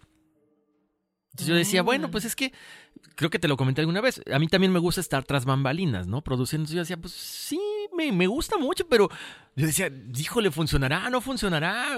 Era era el miedo, ¿no? Era la emoción. Pero el caso es que cuando estábamos en el elevador, que me acuerdo que viniste con tu bebé, con Sebastián, este... eh, le empecé a platicar de los temas, le dije, ay, no, pues ya grabé uno de este y uno de este, no están publicados todavía, no me convencen. Este, y él me dijo, ay, fíjate que sí, que este tema me interesa igual, qué padrísimo. Y ya ahí no salió nada. Pero ya después, yo ya sabes, pensando, dije, ¿sabes qué? ¿Por qué no em, dejar esos episodios que ya se grabaron atrás, total no están publicados todavía, y empezarlo de cero? Y, y así, o sea, porque creo que fue tan, eh, como tú dices, tú tenías algo similar ya, casualmente igual tres episodios, a los dos nos encantaban los temas y también hicimos clic en personalidad, o sea, todo fue como el universo, todo lo Sí. puso en su lugar literalmente. Entonces, pues para los que habían solicitado la historia de cómo se dio, ahí Así. está. Rapidísimo, ¿eh? pero en serio, fue, fue muy curioso. Eh, y, y bueno, pues aquí estamos después de más de un año. Ya más de un año. Y, y- y aparte, eh, bueno, es que es, es todo, ¿no, Dafne? Queríamos desa- o sea, darle a la gente algo como, como se manejaban los podcasts en ese entonces, algo más cortito, pero gracias a ustedes, en serio, que nosotros les hacemos mucho caso. Oigan, pero están cortitos, háganlo más largo, más acá, esto, lo otro, lo otro. Y miren, ahora hasta hora y media, ¿no? Qué barbaridad. Pero bueno, muchísimas gracias, en serio. Eh, si tienen alguna sugerencia, aquí estamos a sus órdenes. Y señores, vámonos, porque aquí espantan. Literalmente, ¿eh?